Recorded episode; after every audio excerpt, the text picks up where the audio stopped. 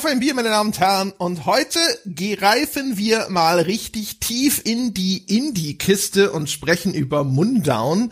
Ein handgezeichnetes, und wir reden über Bleistift, Zeichnungen, Horrorspiel in den Schweizer Alpen. Und mit wem anderen sollte ich darüber sprechen? als mit unserem persönlichen Horrorpapst 1a oder b, je nachdem, aus dem Gänsehautformat, nämlich Tom Schott. Hallo Tom. Ja, hallo, herabgestiegen vom Reich der Toten oder wie? Also hallo, herzlich willkommen. Äh, ich freue mich ganz dolle, dass wir über dieses Spiel sprechen, das uns heute vorliegt, das ich jetzt schon seit vielen Jahren im Blick habe und André dir ans Herz gelegt habe und gesagt habe, guck mal, das, das, da könnte man mal drüber sprechen. Das ist schon nicht ganz verkehrt, was da drin steckt. Ja, Dein gehst du es auch schon völlig richtig, ja. Das Spiel, das uns heute vorliegt, ja, dieses Spiel, darüber werden wir heute referieren. Das ist, äh, das ist so eins von den, von den Kunstspielen. Das ist artsy, ja. Heute wird's ein bisschen artsy, selbst wenn wir uns im Horrorgenre bewegen. Ähm, aber es ist ein wirklich interessanter Titel und es ist besprechenswert. Äh, wir werden heute übrigens, glaube ich, nicht viel über Bier reden, weil wir machen das um 11 Uhr morgens sozusagen. Das ist die Geisterstunde des Spieleredakteurs, deswegen machen wir das auch so. Äh, ich habe hier auch nichts Interessantes stehen. Ich kämpfe noch mit den klassischen äh, Funktionen des Körpers, weil ich hier erstmal in den Tag so richtig reinkommen muss. Also hier ist nichts mit Alkohol. Im Wasser habe ich hier. Und ich halte mich mit beiden Händen am Schreibtisch fest. ich habe mich auch erstmal selbst geohrfeigt, ja, um so ein bisschen auf Betriebstemperatur zu kommen.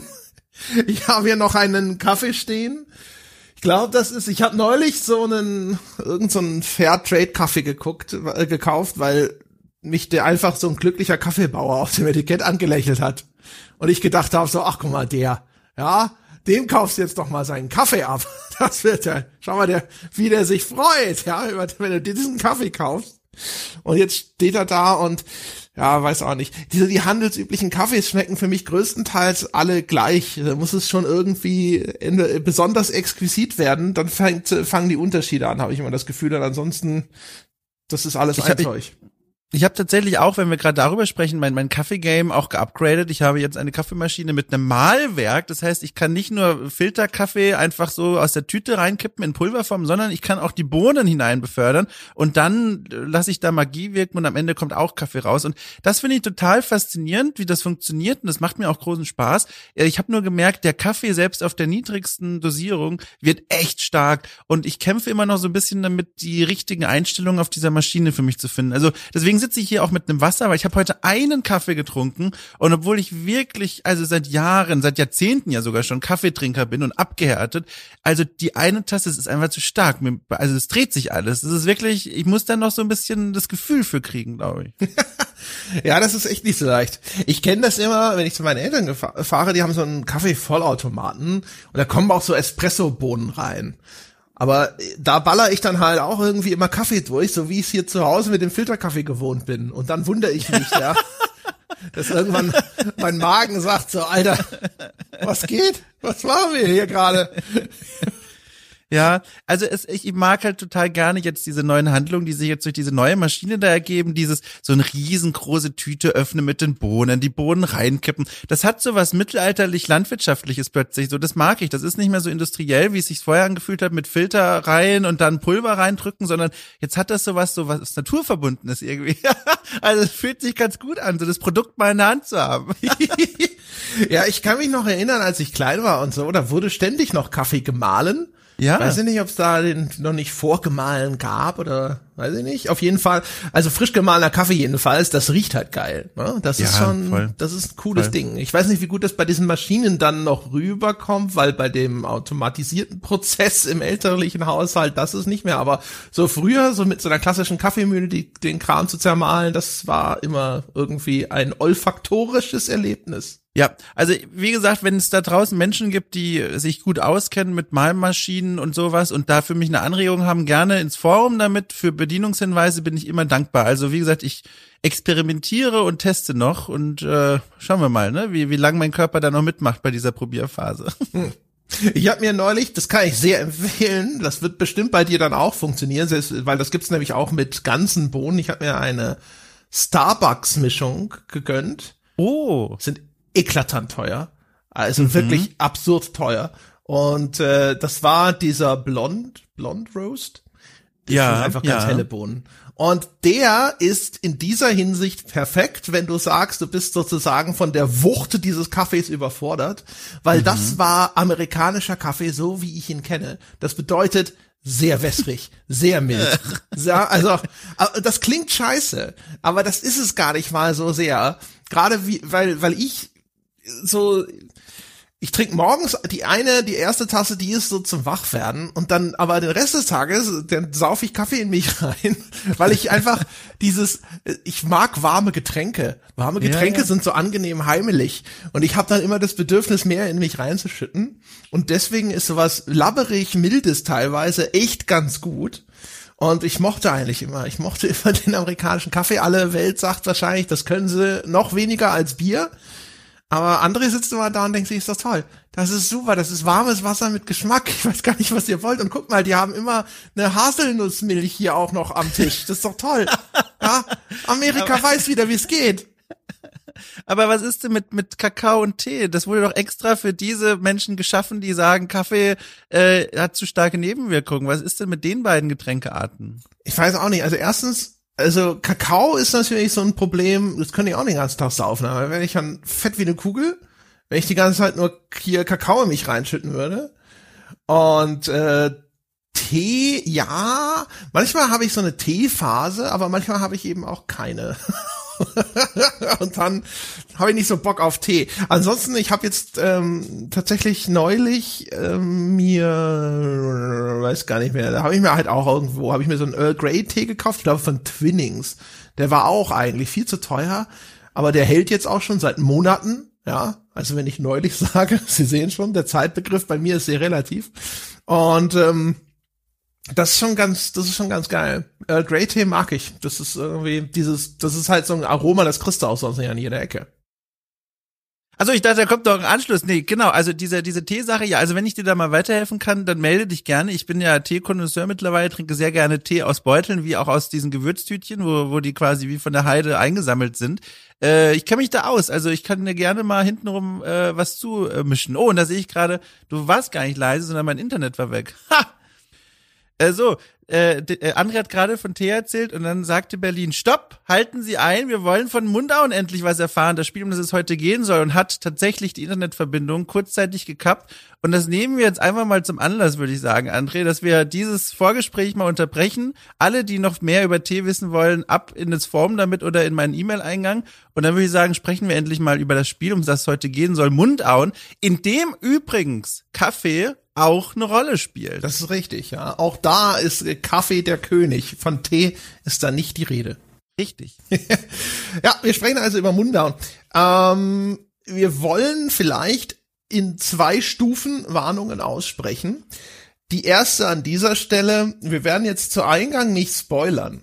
Es ist aber einer dieser Titel, die wahrscheinlich sich super dazu eignen, das so ein bisschen Buchclubmäßig anzugehen und zu sagen so, hey, äh, vielleicht, wenn ihr sowieso Interesse daran habt, spielt ihr das Ding und hört euch dann den Rest an, weil es eines von den Spielen ist, die, glaube ich, dadurch gewinnen, dass man relativ unbefleckt daran geht. Also mir ging es so zumindest. Jo äh, Jochen wollte ich schon sagen. Der Dom, der Dom hat äh, irgendwann mal vorgeschlagen, er könnte ja mal eine Wertschätzung zum Mundauen machen.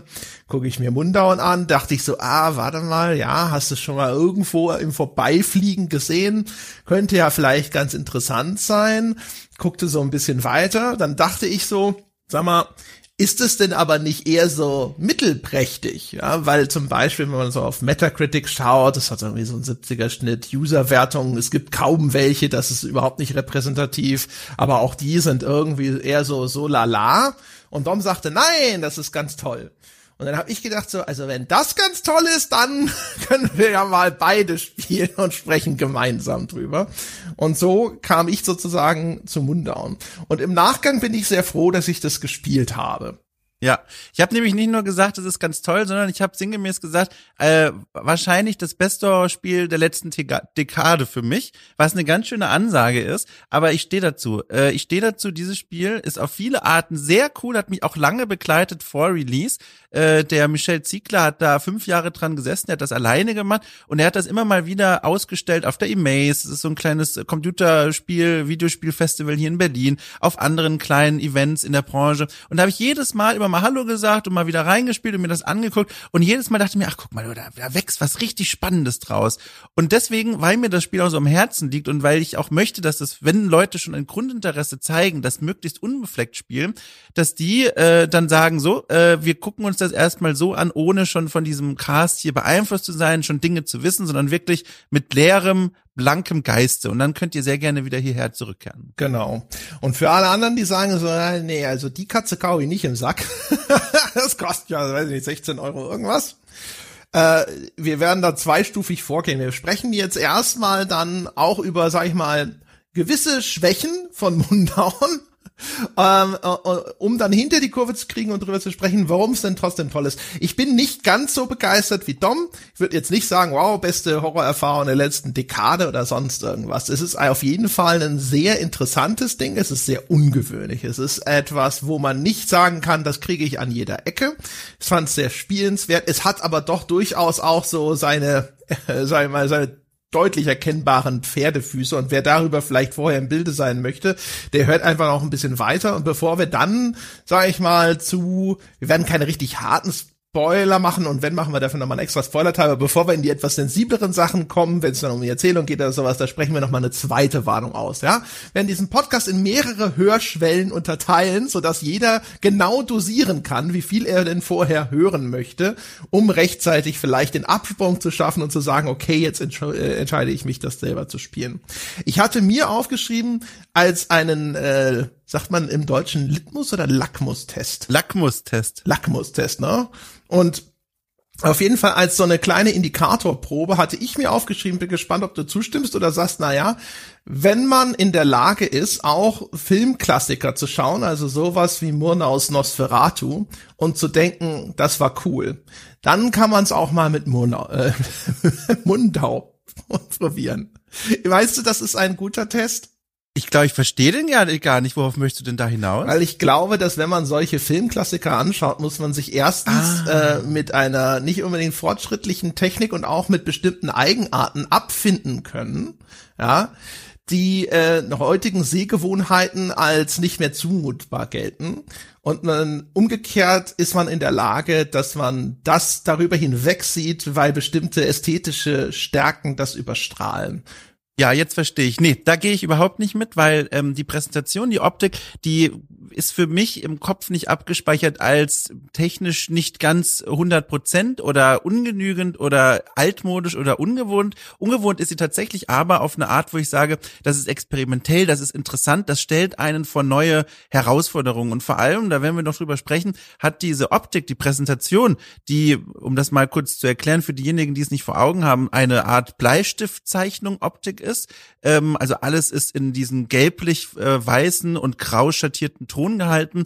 Äh, das hat Implikationen, dass wirklich das Spielverhalten ändert. Ich habe mich immer wieder beim Spielen gefragt, wie wäre es, wenn man hier auf eine ganz normale, zeitgemäße, farbenfrohe Optik schauen würde und das Spielerlebnis, glaube ich, wäre ein schlechteres. Also deswegen würde ich nicht sagen, man muss das in Kauf nehmen, sondern das ist vielmehr ein, finde ich, wichtiger, großer Punkt, warum dieses Spiel so gut wirken kann, wie es wirkt. Aber ich würde sagen, als Empfehlung oder so als als als Gerüst, als Empfehlung für die Menschen da draußen, die sich fragen, na, könnte das was für mich sein? Wie würde das mich erreichen?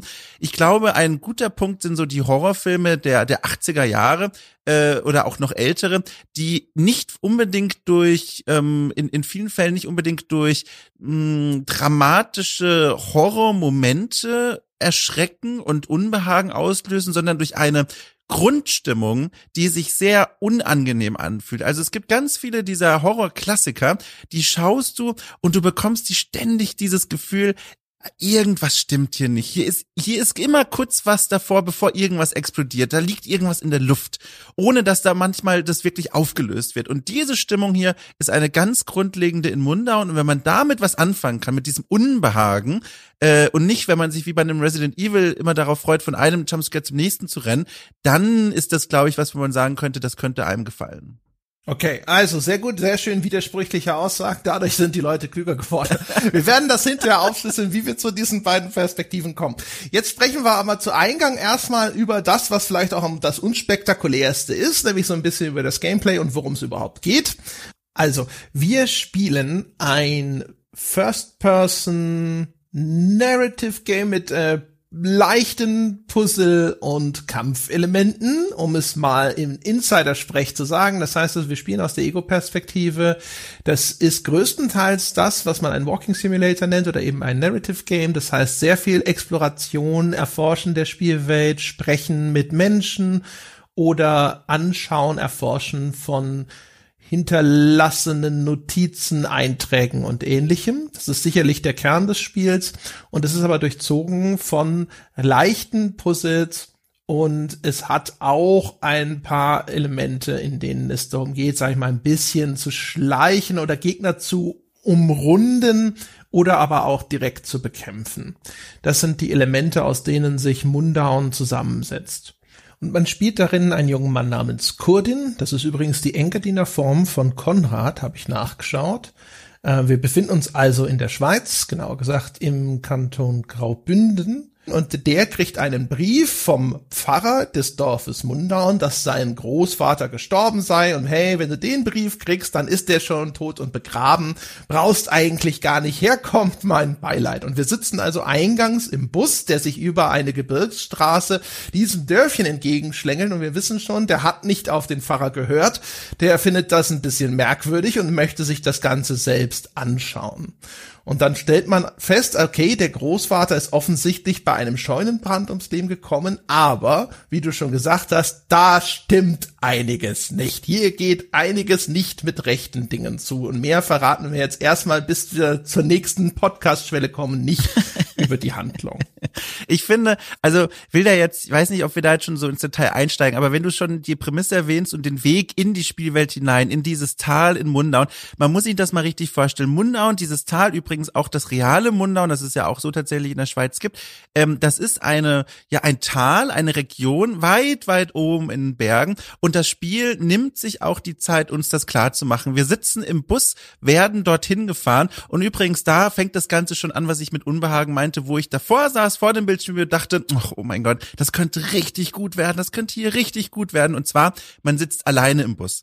Und äh, das ist kein Zufall, sondern der Michel Ziegler hat mir schon erzählt, das war eine bewusste Entscheidung, weil hier beginnt eigentlich schon die Idee von irgendwas stimmt nicht. Man sitzt alleine in einem großen Bus, der Busfahrer vorne äh, ignoriert einen, man wird da hochgefahren und damit schöpft das Spiel gleichzeitig ganz tief aus der Trickkiste des sogenannten Hinterland-Horrors, nämlich das Spiel macht einem klar, man bewegt sich weg von der Zivilisation. Dorthin, wo man hinfährt, wird man mehr oder weniger auf sich alleine gestellt sein. Das wird dann auch sehr explizit im Spiel gesagt. Äh, es heißt dann in so einem kleinen Bemerkungstext, sobald man angekommen ist, hier oben ähm, fühlt man sich wie in einer anderen Welt. Es gibt eine Nebelwand, die uns von der Welt da unten am Fuße des Berges trennt und damit wird quasi die ganze Szene eröffnet. Und das ist sowas, wo ich mir denke, oh, da sitzt jemand an den Schaltern, der kennt sich schon mit dem Horrorgenre aus. Das ist schon sehr, sehr gut.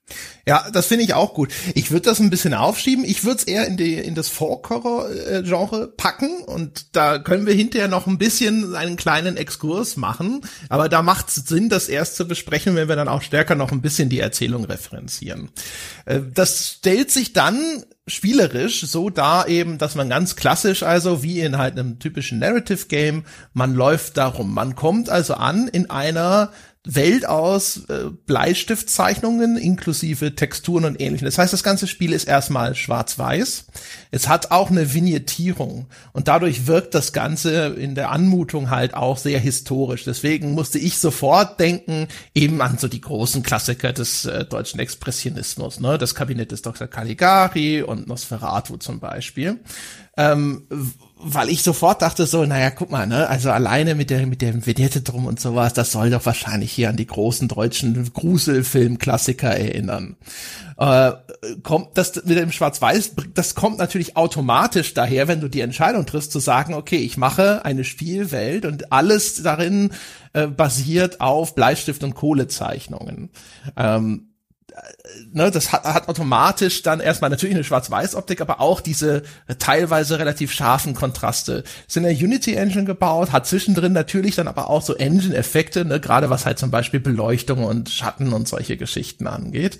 Aber das ist die Welt, in der wir uns da befinden. Und das Schöne an der Präsentation, und deswegen finde ich, die hat was ganz eigenes, das ist eben mehr als nur ein, ein grau-weiß-Filter gelegt über eine eigentlich, sagen wir mal, farblich modellierte Spielwelt, sodass die einfach nur ihre Farben verliert. Nämlich, sie wirkt in vielerlei Weise, finde ich, immer so ein bisschen surreal verzogen. Also die, die Proportionen der Gebäude und auch der Figuren, die sind immer so ein bisschen off, würde der englischsprachige Mensch sagen. Die, die fühlen sich immer so ein bisschen schief an, aber nur so ein bisschen. Das ist nur so ein Eindruck, den man bekommt, wenn man sich die Dinge genau anschaut. Und das äh, passiert passiert durch den Prozess, wie diese ganzen Objekte ins Spiel finden. Der Michel Ziegler hat nämlich erstmal alles mit Bleistiften skizziert und gezeichnet, dann eingescannt, dann mit einem 3D-Programm in die Engine geholt und dann quasi nochmal im Programm so, so leicht angepasst. Und bei diesem Prozess passierte ganz oft, dass seine Zeichnungen vor allem von Figuren so ein bisschen verzogen wurden. Und manchmal hat ihm das so gut gefallen, dass er das im Spiel gelassen hat. Und da finde ich, gewinnt nämlich das Spiel durch diese Optik ganz dolle, weil es dann schon in diese, in diese leichte Fiebertraum Architektur-Ästhetik reingeht. Und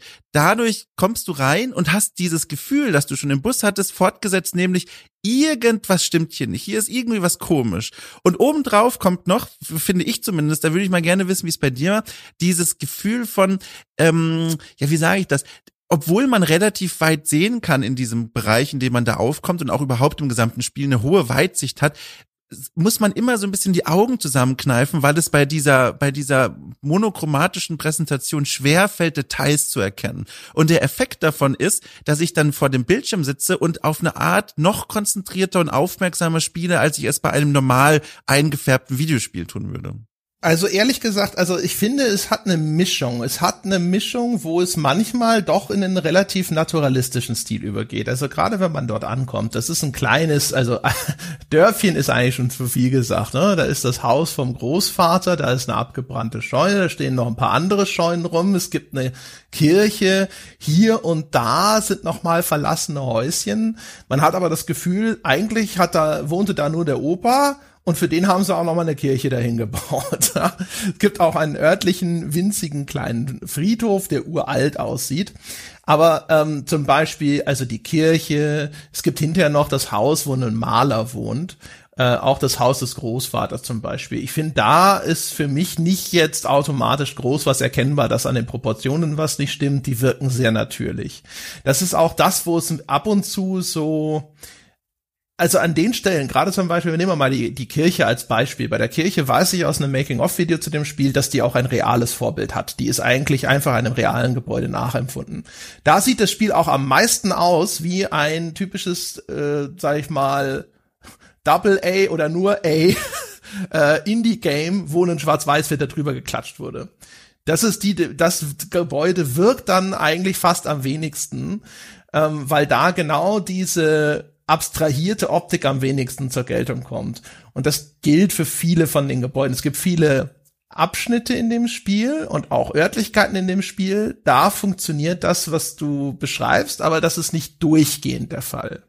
Hm, also nicht in der Art, wo ich jetzt an Day of the Tentacle denke, wo du in das erste Zimmer reinkommst und da ist die Uhr, die beugt sich über den Raum oder so. Also nicht in so einer extremen Weise. Aber dieses Gefühl, dass alles irgendwie nicht so 100 Prozent zusammenpasst, das hat mich schon sehr, sehr stark begleitet. Aber es ist, es ist tatsächlich ein eher hintergründiges Gefühl. Das ist vielleicht ganz gut, dass du das nochmal so ein bisschen zugespitzt hast. Und bei der Kirche, das ist mir auch aufgefallen, da fühlt sich alles sehr im Reinen geblieben an, was aber wunderschön auch zur Idee des Gebäudes äh, passt und wie das im Spiel dann auch, welche Rolle das dann spielt. Also da bin ich dann sehr gerne bereit als Spieler, weil das die Funktion erfüllt, zu sagen, okay, das passt hier sehr gut. Das ist in dem Fall dann keine Kritik, sondern ach guck mal, wenn es Zufall ist, das spielt hier gerade sehr gut in die Wirksamkeit des Spiels rein. Ja Ja, ja, ja, also in, in dem konkreten Falle vielleicht schon. Lass uns mal einfach bei unserem Vorsatz bleiben und nochmal einfach erst erstmal drüber sprechen, was man denn hier spielmechanisch ja. tut. Und das ist natürlich jetzt in erster Linie erforschen. Ne? Das heißt, man erforscht diese Spielwelt. Es gibt hier und da Charaktere, mit denen man reden kann und ist dann auf den Spuren der Handlung. Das ist so das Typische, was man halt aus Narrative Games kennt. Es ist aber ein angenehm wenig schwatzhaftes. Also es ist nicht so ein Firewatch oder sowas, wo jemand eigentlich ein Hörspiel fast erzählen möchte und dabei darfst du rumlaufen. Sondern was Mundauern, finde ich, sehr gut macht dabei ist, bei diesen äh, erzählerischen Elementen, dass es sehr viel durchaus einfach Stille zulässt, indem du rumläufst. Und auch der deine Spielfigur, der spricht nicht ständig zu sich selber, der kommentiert jetzt nicht alles, außer wenn er mal hier und da vielleicht einen Hinweis geben möchte dazu, wie ein bestimmtes Objekt zu verwenden ist oder in welcher Reihenfolge bestimmte Aktionen zu erfolgen haben.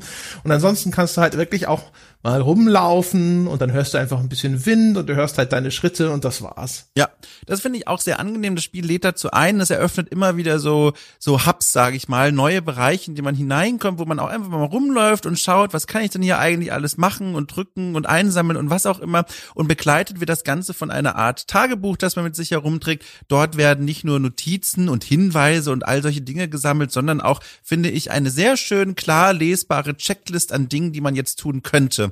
Und das ist so unaufdringlich. Also es gibt keine Questmarker in der Spielwelt, es gibt keine GPS-Systeme am Boden. Du kannst das Spiel im Grunde spielen, ohne da reinzuschauen. Du kannst einfach wirklich gucken, was ergibt sich denn hier, was, was macht denn Sinn, was würde ich denn als nächstes gerne tun wollen. Man wird da auf eine sehr schöne Art durch diese Areale geführt. Ja, wobei es gibt da keine große Auswahl meistens. Es gibt hier und da mal äh, zwei, drei gleichzeitige Missionsziele, aber über weite Strecken ist es auch so, dieses jetzt dieses, jetzt dieses.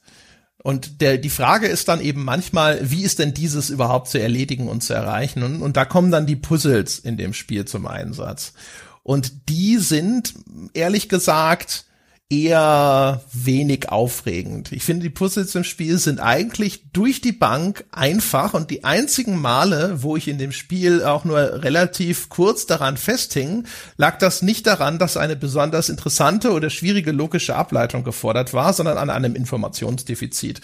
Das simpelste Beispiel dafür ist, dass man am Anfang des Spiels gibt es die Aufgabe, dass man sich den Zutritt auf den Friedhof verschaffen soll. Und da bin ich wirklich, also ewig, aber locker, weiß ich nicht, 20 20 Minuten oder so, ich bin da rumgeeiert in dieser Spielwelt, ja. Aber weil das Spiel möchte, dass ich vorher irgendwo äh, etwas entdecke in der Landschaft.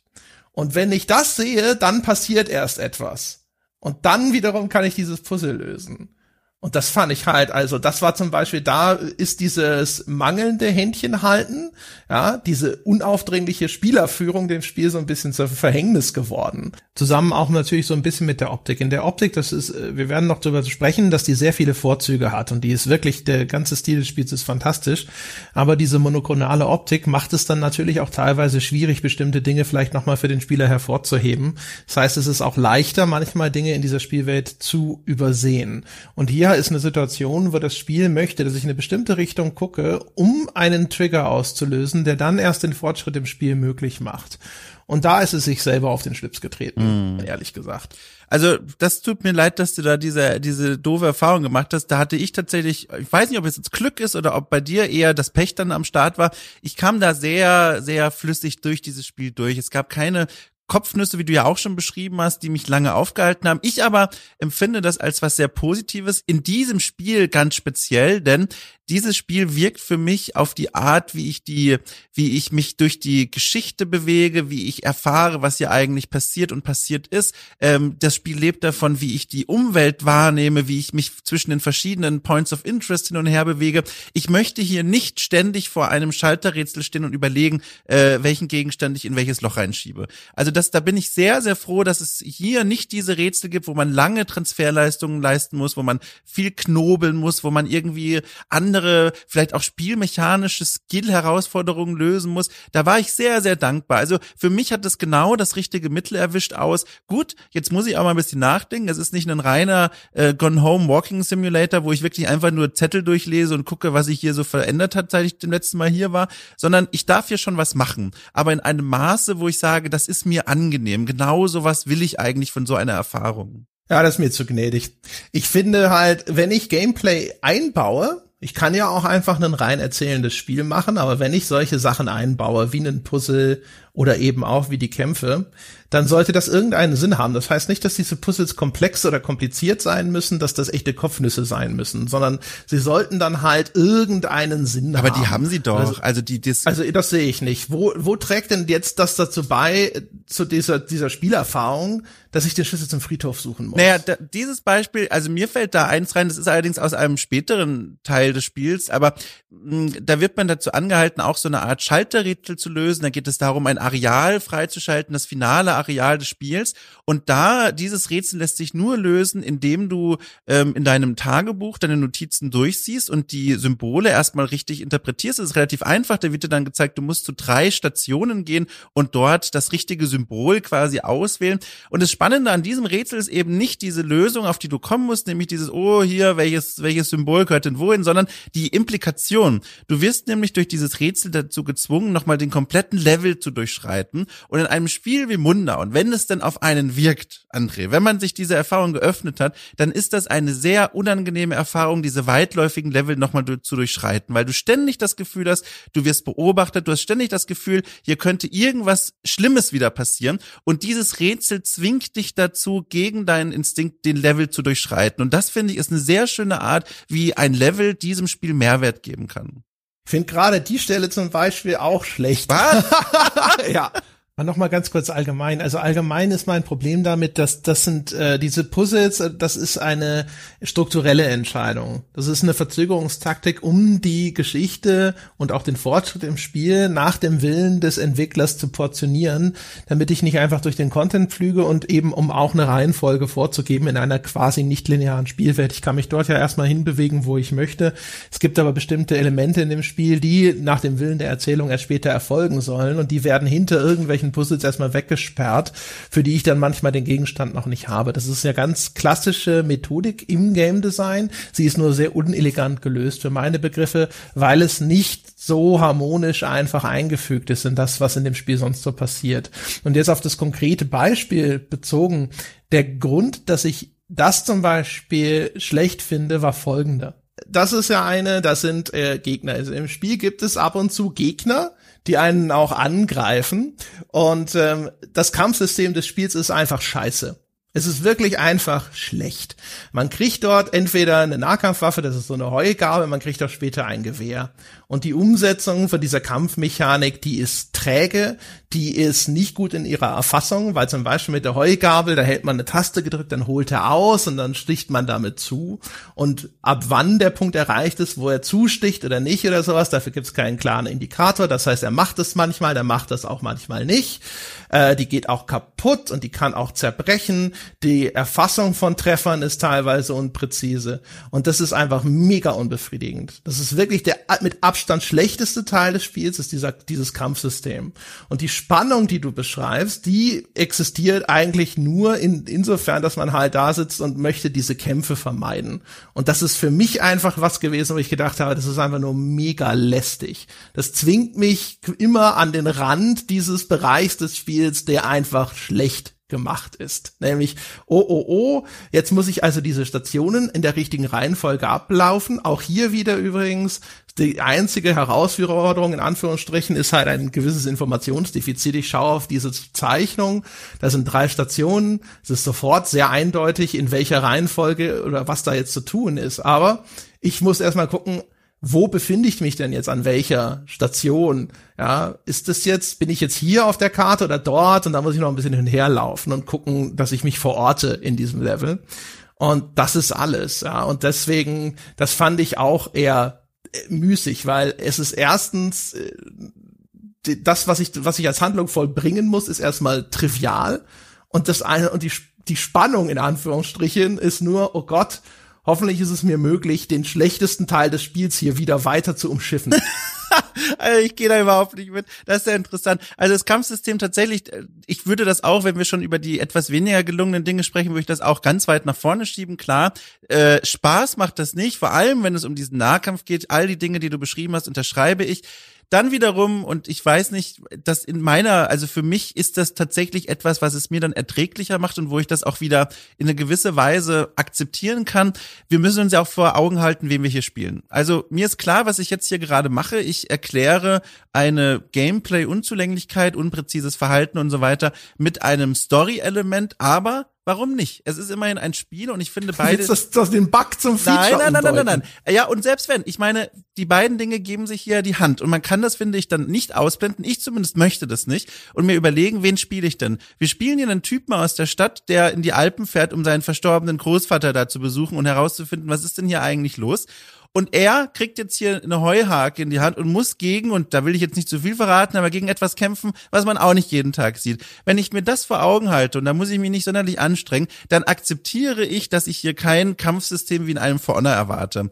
Äh, ohnehin, es gibt auch die Möglichkeit, äh, den Fernkampf zu wagen, sowieso eine der klügeren Möglichkeiten, sich mit Gegnern auseinanderzusetzen. Und auch da hat man erstmal dieses Problem, es ist unpräzise, es ist schwierig, es ist mühsam, es ist träge, aber man schießt da auch mit einer Muskete Rakete aus dem 18. Jahrhundert und wieder von einem Zivilisten geführt. Und das sind so Dinge, ich finde, die kann man durchaus, man muss nicht, aber ich finde, man kann das durchaus im Kopf behalten, wenn man über diese Unzulänglichkeiten spricht, als einen, äh, als einen Aspekt dieser Kritik, der das Ganze nochmal wieder ein bisschen erträglicher macht und vor allem auch in neues Licht rückt. Ja, also das soll natürlich wahrscheinlich vielleicht ein bisschen schwierig sein. Ne? Also das Horrorspiel möchte ja eigentlich immer die Spielfigur entmächtigen und wenn der natürlich jetzt super powerful wäre. Das Problem dabei ist so ein bisschen, es ist halt einfach nur ungelenk. Aber es ist natürlich umgekehrt für den halbwegs erfahrenen Spieler auch beherrschbar. Dadurch ist er gleich, also er ist wehrhaft, also so wehrhaft, dass ich nie wirklich Angst hatte vor diesen Konfrontationen, weil ich immer wusste, dass ich diese Gegner sehr einfach besiegen werde. Es ist nur frustrierend und unbefriedigend in der Ausführung, weil es sich so, so schlecht anfühlt.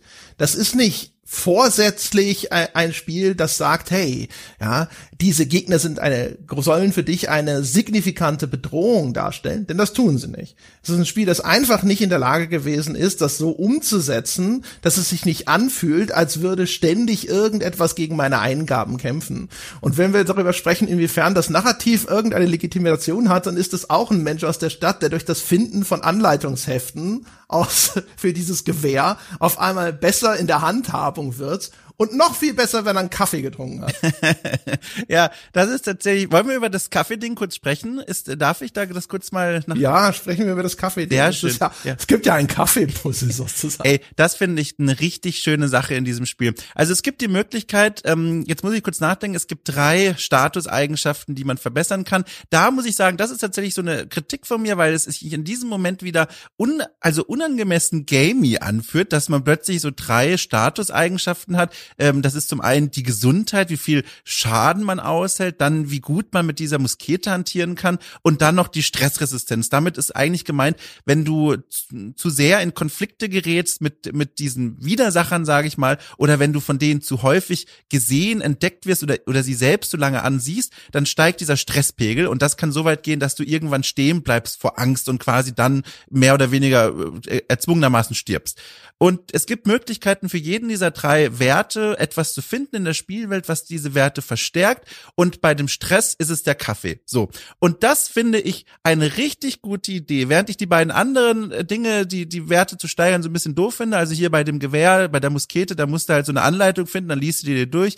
Naja, gut, das wird schon irgendwie, ist halt jetzt einfach so. Aber der Kaffeeantrieb finde ich fantastisch. Nämlich aus dem Grund, du kannst ja nicht einfach nur eine Tasse Kaffee finden und trinkst die und dann steigt dieser Wert sondern das Mini-Rätsel, sage ich mal, das ist aber in dem Fall schon zu viel. Du musst eine Kette von Herstellungsprozessen einleiten, um diesen Kaffee zu brauen. Du musst also in ein Haus kommen, wo erstmal ein Herd ist. Du musst Holz in den Herd legen, du musst das Holz anzünden. Du musst zu einem Brunnen gehen vor dem Haus, das Wasser für, das, für den Kaffee einfüllen, das Wasser wieder zurückbringen, dann das Kaffeepulver rein und dann warten.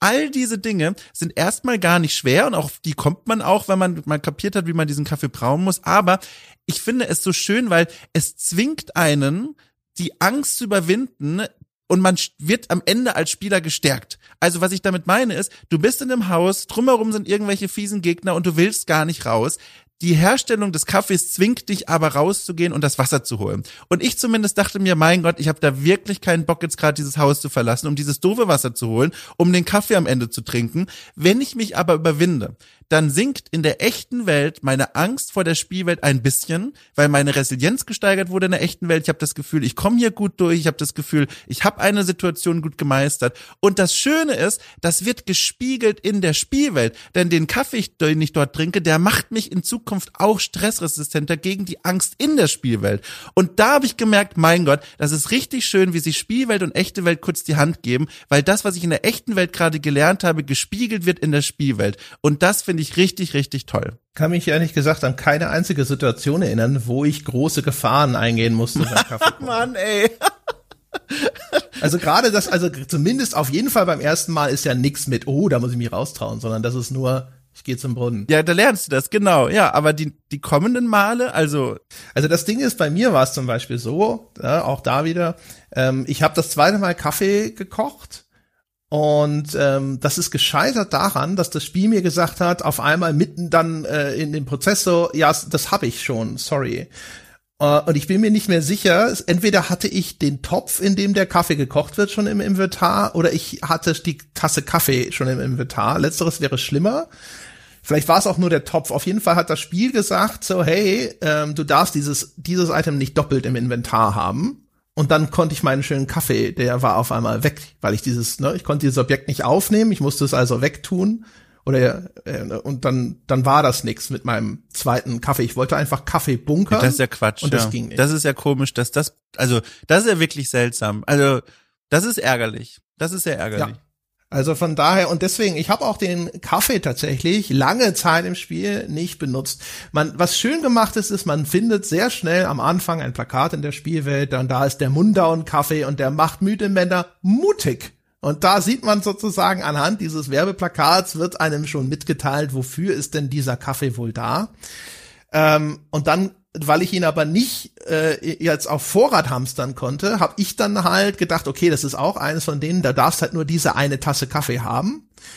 Ähm, und dann habe ich gedacht, so, okay, die hebe ich mir halt auf. Und dann habe ich sie einfach nie gebraucht und habe dann erst am Schluss habe ich sie dann endlich mal getrunken und habe gesehen, ah, das ist auch eine von diesen Charakterattributen, die damit gesteigert werden. Das ist ein System, das ist äh, völlig unterentwickelt. Das ist es, da hatte jemand vielleicht mal was vor und hat es dann aber auch nicht rausgenommen, aber es ist größtenteils völlig nutzlos. Wirkt wie ein Fremdkörper, finde ich, ne? Es wirkt wie so, wie so draufgepackt aus dem Gedanken heraus, ja, wir müssen den Menschen ja auch bisschen Spiel, bisschen Game geben und das wirkt wirklich, das wirkt nicht natürlich. Auch die Art, wie es präsentiert wird im Spiel, diese drei Balken, die sind in dem Tagebuch auf einer eigenen Seite vermerkt. Das sticht da so heraus. Da sind so Fotografien, Skizzen, kleine Gedanken vom, vom Protagonisten aufgeschrieben, handschriftlich und dann plötzlich diese drei Balken. Das ist so, das passt nicht so schön dazu. Das ist wirklich wie ein Fremdkörper in dem Spiel. Ja, und es hat auch für dich keinen großen Nutzen. Da steigt dann dieses Lebensenergie-Bälkchen, aber in dem Spiel gibt es keinen klaren Indikator für deine Lebensenergie. Das heißt, jetzt selbst in Konfrontation ist es für dich häufig unklar, wie nah am Tod du jetzt bist. Es gibt jetzt diesen einen Gegnertypus, wo es relativ eindeutig ist, äh, weil die dich mit Projektilen bewerfen und sozusagen zukleistern. Und dann siehst du den Fortschritt sozusagen dieser Art von Beschädigung. Aber dann äh, gibt's Gegner, die einfach auf dich einschlagen. Und da ist es wirklich völlig unmöglich abzusehen, wie nah oder wie kurz vorm Abkratzen bin ich denn gerade. Und dementsprechend ist halt auch diese Steigerung der Lebensenergie, du wirst schon mehr aushalten oder sowas, aber das ist, äh, fühlt sich halt alles völlig nutzlos an. Man hat auch das Gefühl, also ich habe mir gesagt, das Making-of zu dem Spiel habe ich mir angeschaut und man merkt, der, der dieser Michel Ziegler, der das Spiel gemacht hat, also ne, fantastische Leistung, dass das wieder so eine Einzelperson ist. Es gibt dann hinterher noch einen, äh, jemand, der für die Musik und jemand für Soundeffekte zuständig war, aber der hat fast alles alleine gemacht gemacht über sieben Jahre hinweg. Also auch wieder Irrsinn eigentlich. Und man merkt, das ist aber ein Spiel, das ist auch getrieben, und das sagt er ja auch selber, von ästhetischen Ideen erstmal. Ne? Er wollte erstmal eine, eine Welt in diesem Stil machen. Er hat auch erstmal nur so ein kleines Areal, glaube sogar diese Kirche zuerst modelliert und hat gesagt, er wusste noch gar nicht, in welche Richtung das geht. Ne? Es ging erstmal nur um die Atmosphäre und um diese grafische Darstellung. Und dann kommt dieses Ele Element von örtlicher Folklore hinzu Und auf den Ebenen, auf dieser künstlerischen Ebene, ich möchte etwas erzählen in dem Stil und es soll diese Art Erzählung sein. Das ist das, wo es gut funktioniert. Und das Gameplay, das sind Dinge, das ist nicht das, der, der Fokus des Entwicklers gewesen und das merkt man dem Spiel halt auch an. Das stimmt, aber also das unterschreibe ich, aber ich würde trotzdem persönlich davon absehen, das so absolut äh, zu formulieren, denn das Gameplay, das eigentliche Spielen ist wirklich das der schwächste Teil des Spiels selbst, aber nicht so schlecht, dass ich sagen würde, das ist ein Rausschmeißer und in meinen Augen auch nicht so schlecht, dass ich sagen würde, das macht aus diesem Spiel ein merklich schlechteres Spiel. Es gibt diese Probleme, die wir beschrieben haben, aber die lassen sich zumindest in Teilen auffangen von der Spielwelt und der Logik der Spielwelt selbst ähm, und und äh, ich ich genau und und ich konnte die ganz gut akzeptieren, weil der Rest, was mir das Spiel gibt, so besonders und, und auch auf gewisse Weise einzigartig ist. Ja, also äh, das ist kein K.O.-Kriterium. Ich will aber schon sehr deutlich sagen, dass das einer der Dinge von den Dingen ist, wo ich sage, da muss man eher teilweise zumindest drüber hinwegsehen oder es wird zumindest nicht das sein, was einen an dem Spiel begeistert.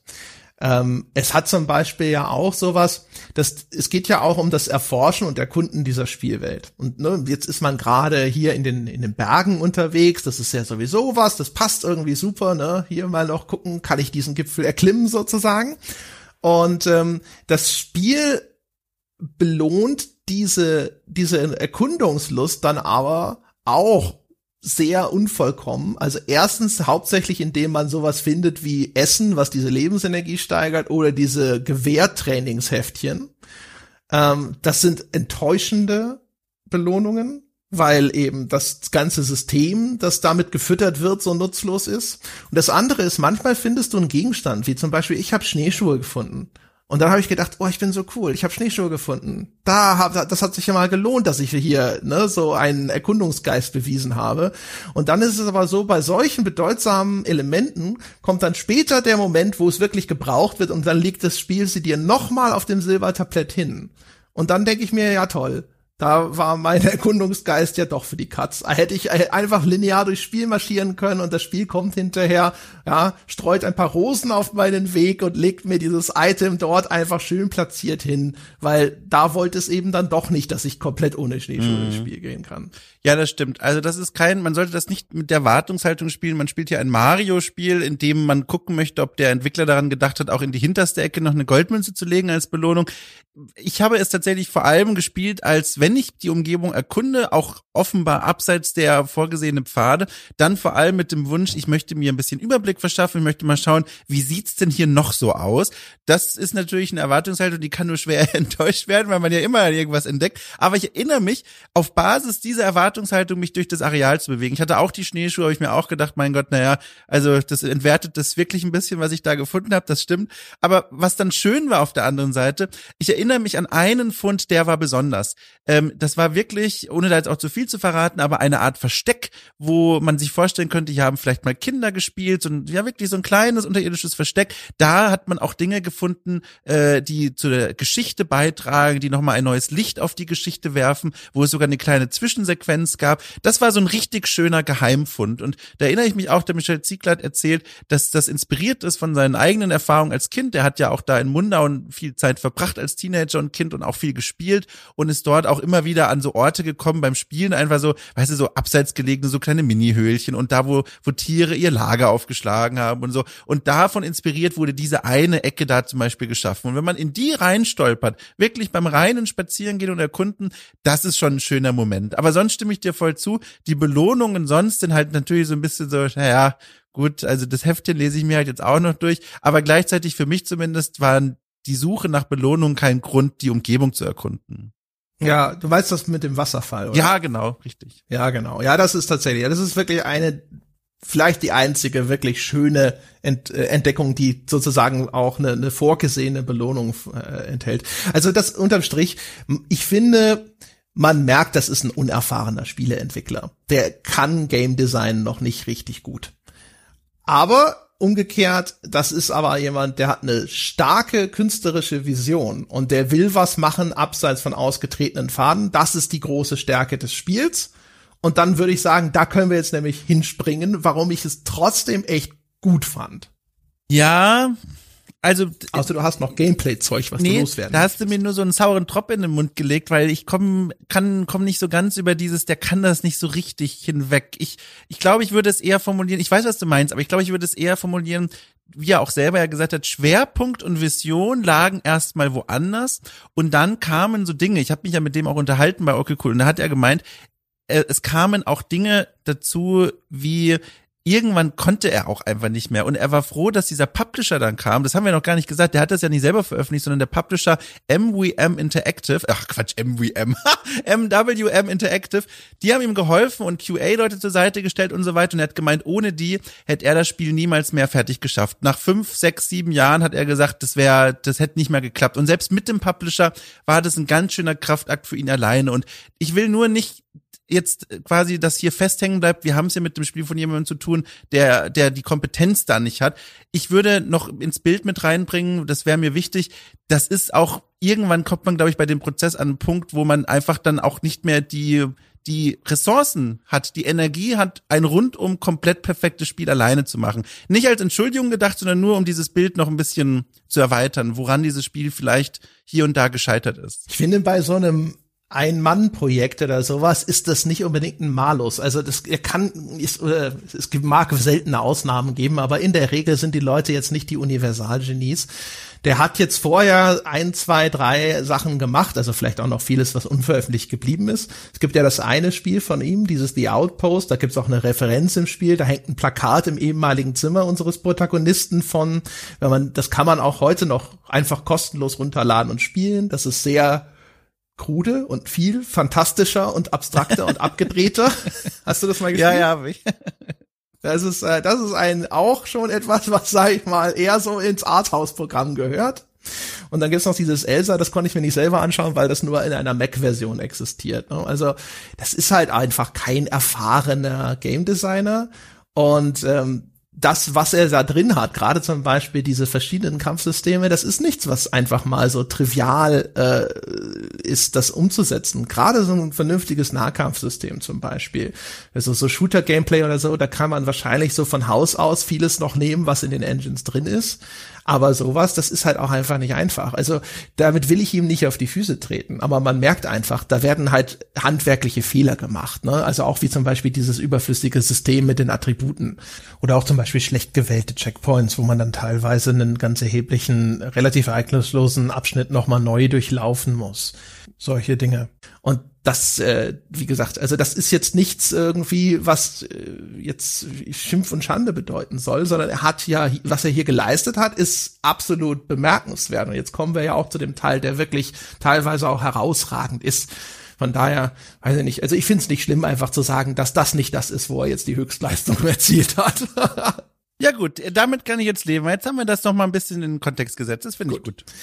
So, Jetzt kommen wir nämlich zu dem Teil des Spiels, der, der dazu führt, dass ich dann trotzdem gedacht habe, so Mensch, das war aber eine gute Empfehlung, die der Dom da ausgesprochen hat. uh, und da würde ich jetzt vielleicht wieder noch mal den Schritt zurückgehen und noch mal ansetzen, warum ich das Gefühl hatte, dass es ich, warum ich das bei dem Vorkocher so ein bisschen einsortiert habe. Also wer das Wer sich darunter noch nichts vorstellen kann, Dom und Nils hatten bei Gänsehaut mal vor, das ist äh, unser Bäcker-Format, in dem Dom mit Nils, äh, ein ehemaliger Kollege von mir, ein Filmwissenschaftler, die sprechen dort regelmäßig über Horrorspiele und nehmen sich dann diese häufig auch beispielhaft für Horrorgenres vor. Und ihr hattet schon mal vor, über Folk-Horror zu sprechen, am Beispiel von Made of Scare. Und dann war das Spiel aber so scheiße, und hat so wenig hergegeben, dass es eigentlich eher eine Besprechung war, woran dieses Spiel scheitert und weniger über den Vorkocher an sich.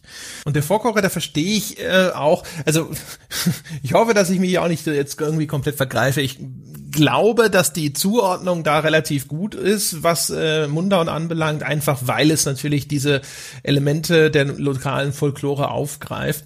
Und ansonsten hat es andere typische Horrormarker, die man wahrscheinlich auch vielen anderen Genres zuordnen kann. Und deswegen verstehe ich auch, wenn du jetzt zum Beispiel jetzt gedanklich eher in Richtung Backwoods Horror denkst. Also was wir sehen, ist ja ähm, in diesem Folkhorror-Genre, dass eben äh, Mythen oder klassisches Brauchtum irgendwo aufgegriffen wird. So, moderner Vertreter, der meines Wissens zum Beispiel auch dem Folkhorror zugeschrieben wird, ist ja Midsommar. Das könnte man auch zum Beispiel jetzt sagen, ich glaube, das ist jetzt nicht irgendwie in der offiziellen Nomenklatur ein eigenes Genre, aber es gibt ja zum Beispiel auch den Stereotyp zumindest des Sektenhorrors. Ne? Jemand gerät in die Fänge irgendeiner abstrusen Sekte, die jetzt noch irgendwelche schrecklichen Rituale durchführt. Wenn man wollte, könnte man das auch eben in dieses äh, kultistische, in diese Kultistenecke stellen, wenn man das möchte. Da sind ja auch Elemente davon äh, drin und vorhanden und Midsommar hat ja noch eine Metaebene, die man wiederum ganz anders lesen kann. Äh, oder auch ganz klassisch Wicker Man, jetzt nicht unbedingt die Nicolas Cage Variante, sondern vielleicht noch der etwas der ältere. Ähm, den man ja auch so oder so lesen kann. Ne? Das ist so klassische Folklore, die aufgegriffen wird, aber umgekehrt ist es auch eben so von der Erzählung und der Spielart her auch so ein bisschen wie klassische Sektenerzählungen. Und es gibt ja auch innerhalb des, des Vorchore verschiedene Spielarten, also viele verschiedene Richtungen, die das einschlagen kann. Das Typische ist so ein bisschen, ne, oh, da gab es früher äh, diesen Aberglauben und da haben Menschen dran gedacht, als sie alle noch viel dümmer waren. Und die Spielart eins ist jetzt, das auf den Kopf zu stellen und zu sagen, so nein, du moderner Mensch hast dich von deinen Wurzeln so weit entfremdet, dass du nicht mehr weißt und nicht begreifst, dass diese, dieser Glaube, diese Vorstellung von irgendwelchen Monstern, Geistern, was auch immer, tatsächlich real ist. Und jetzt wirst du auf einmal damit konfrontiert mit der Erkenntnis, oh Gott, das gibt es alles wirklich. Das ist jetzt auch so ein bisschen eher die Richtung, in die Mundown geht. Es gibt umgekehrt andere Spielarten, in denen geht es dann eher darum, dass der moderne Mensch auf einmal mit diesem, äh, sag ich mal, mit diesen, diesen vorsintflutlichen Traditionen konfrontiert wird und mit den schrecklichen Folgen, die dieses un unzivilisierte, äh, diese unzivilisierte Welt für ihn bereithält. Das ist dann so der Gegenpol zu ähm, der moderne Mensch sehnt sich häufig nach einer romantisierten Version der guten alten Zeit, so wie diese romantisierten Vorstellungen vom Mittelalter.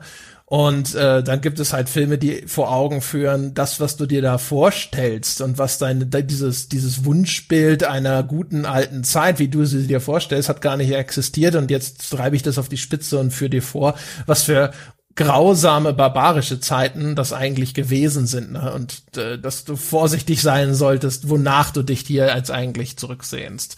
Aber das ist, wie gesagt, also Mundown geht in eine andere Richtung und hat halt eben auch einige ganz traditionelle Horrormarker, ähm, wie zum Beispiel die Isolation des Protagonisten. Das ist ja etwas, das in ganz vielen Horrorgenres eine entscheidende Position ist. Also ob man jetzt in das Ding aus einer anderen Welt Leute hat, die in einer Station in der Arktis wegisoliert sind, ob Leute auf irgendwelchen Geisterschiffen festsitzen, die Unentrinnbarkeit der Situation ist immer wichtig und eben auch vielleicht weggepackt sein. Irgendwohin, wo äh, ne, man der Fisch ist, der an Land gespült wurde, dieses Fish out of Water Motiv, wo jemand da sitzt und auf einmal in einen völlig anderen Lebenskontext versetzt wird, den er nicht versteht und in dem Gefahren lauern, deren, deren er sich gar nicht so richtig bewusst ist.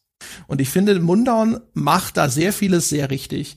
Gerade zum Beispiel, du hast es schon beschrieben, äh, man fährt am Anfang mit dem Bus eine Serpentinenstraße hoch. Der Autor selber sagt, er wollte so ein bisschen den Anfang von Shining damit referenzieren, ne? wo diese Kamera hinter dem Auto herfliegt und man sieht, die fahren hier in eine totale Abgeschiedenheit. Jetzt betrachten wir Mundown die ganze Zeit aus der Ego-Perspektive, sitzen also in diesem Bus. Ähm, aber dort merkt man auch schon, okay, wir fahren hier gerade relativ weit hoch auf den Berg und auch im weiteren Verlauf des Spiels wird ja sofort klar, wir sind hier jetzt an einem total abgeschiedenen Ort und das wirklich Brillante ist das, was du schon erwähnt hast, dass dort eine Wolkendecke ist, von der der äh, Erzähler auch behauptet, dass die fast konstant dort über diesem Tal hängt. Das heißt also, dieser Ort, zu dem wir fahren, ist auch noch mal quasi den Blicken aus dem Tal komplett entzogen. Das ist eine eigene Welt, die abgetrennt ist vom Rest der Welt, in die wir jetzt eintauchen. Das fand ich ist alleine schon für die ersten fünf Minuten ein super Einfall. Ja, und das ist eben, also das ist jetzt natürlich eine Etikettendiskussion, aber da wird auch aus dem Stilmitteln des Hinterland-Horrors eben geschöpft, das überschneidet sich auch durchaus mit diesem Volkhorror, eben diese Idee von, wir bringen dich an einen Ort, der erstens abgeschieden ist von der Zivilisation, von allem, was du kennst und dir Sicherheit gibt und zum anderen, es gibt ja auch erstmal keinen Weg zurück. Hier auf eine ganz einfache Art und Weise geklärt, der Bus ist einfach weg. Also das Spiel sagt dir, du kannst hier nicht mehr weg, weil gerade auch kein Bus mehr fährt. Du kannst jetzt hier und du willst ja auch gar nicht weg weg erstmal. Du bist ja hierher gekommen, um ein Geheimnis zu lösen, vermeintlich, um herauszufinden, was ist denn hier eigentlich passiert mit meinem Großvater. Und dann kommt man in die Sphären des Folkhorrors und das Schöne, das muss man ja nochmal herausheben, an Folkhorror ist halt, es nimmt als Inspiration für sein Horror und Grusel Märchen, Traditionen, fantastische Gestalten und behandelt sie, als wären sie echt und real. Und das ist was, was den Folkhorror so effektiv macht, weil wir als aufgeklärte, rationale, westlich geprägte Menschen denken natürlich, Monster gibt's ja nicht. Aber wenn dann uns ein Spiel oder ein Film oder ein Buch konfrontiert mit der Aussage, die gibt's und die wollen dir was Böses und es gibt Traditionen und Möglichkeiten, sich gegen die zu wehren, wenn du die richtig befolgst, das sorgt für den Grusel und Horror, weil wir mit etwas konfrontiert werden, von dem wir eigentlich glauben und gelernt haben, das kann es nicht geben. Und das macht dieses Spiel wirklich auf eine ganz fantastische Art und Weise, dass dann, finde ich, im ersten Schritt gar nicht mehr so entscheidend ist, wie sind denn diese Wesen eigentlich designt, sondern sie existieren einfach nur in einer Welt, die wir erstmal als eine reale begriffen haben. Wir sind hier in dieser Region, es gibt die kleinen Häuserchen, es gibt die Kapelle und plötzlich tauchen da diese Wesen auf. Das sorgt vor allem zu Beginn für eine ordentliche Portion an Grusel und Horror und Unbehagen. Was halt auch wirkt, ist alleine die Tatsache, dass diese Region real existiert und dass dort Gebäude abgebildet sind, die ja auch reale Vorbilder haben und dadurch wirkt das eben. Es hat manchmal, finde ich, eben diesen natürlichen, authentischen Touch. Und das ist auch wichtig weil auf der, diese Wiedererkennung, also wenn ich dort Scheunen sehe oder auch das Haus des Großvaters sehe oder diese Kirche sehe, das wirkt sofort wie etwas, von dem ich denke, entweder ja, das kann so existieren oder, ja, ich bin ja selber auch so ein Bergfan, das kommt dem Spiel natürlich auch gut zu Pass, das war schon so der, einer der Gründe, warum es mich sofort interessiert hat, wo ich gedacht habe, so cool, ein Spiel, das in den Bergen spielt, finde ich sowieso erstmal interessant. Ähm, und dadurch, das wirkt erstmal glaubwürdig, ne? Und dann diese, diese glaubwürdigen, realitätsnahen Elemente, das Wissen, dass das jetzt irgendwo spielt an einem real existierenden Ort oder, naja, hat mal real existiert, ne? Das äh, richtige Mundown, das wurde inzwischen eingemeindet, da wurden wohl irgendwelche, weiß nicht, was das dann in, äh, sind das Kantone oder vielleicht die nächst kleinere Einheit in der Schweiz, da kenne ich mich nicht gut genug aus. Ich habe auf jeden Fall gelesen, Mundown wurde inzwischen mit einem angrenzenden Bezirk zusammengelegt. Ähm, aber dass das real existiert, das gibt dem Ganzen nochmal einen eigenen Touch. Und dann kommst du da aber hin und dann hat es erstmal äh, diese abstrahierte Optik. Also es hat diesen Schwarz-Weiß-Look, es hat diese Vignettierung. Das wirkt dadurch irgendwie so wie so ein historisches Dokument. Man kennt diese Art von Gestaltung eigentlich eben von Dingen, die aus grauer Vorzeit überliefert sind, nennen wir es mal so. Und du hast dadurch auch das Gefühl, das ist so eine Welt, die in der so ein bisschen die Zeit stehen geblieben ist. Mundown ist auch wunderbar vage darüber, in welcher Zeitperiode es wirklich spielt.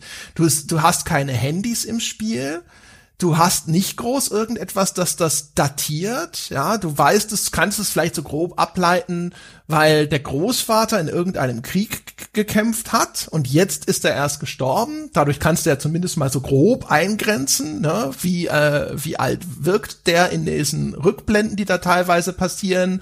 Wie alt kann ein Mensch werden? Ne? Also wann müsste das ungefähr spielen? Wenn du unbedingt es drauf anlegst, kannst du da vielleicht eine grobe Einordnung machen. Aber ansonsten, du siehst keine Fernseher dort. Es gibt Funkgeräte und Radios. Das ist aber alles uralte Technik, sieht aus wie so 50er, 60er Jahre.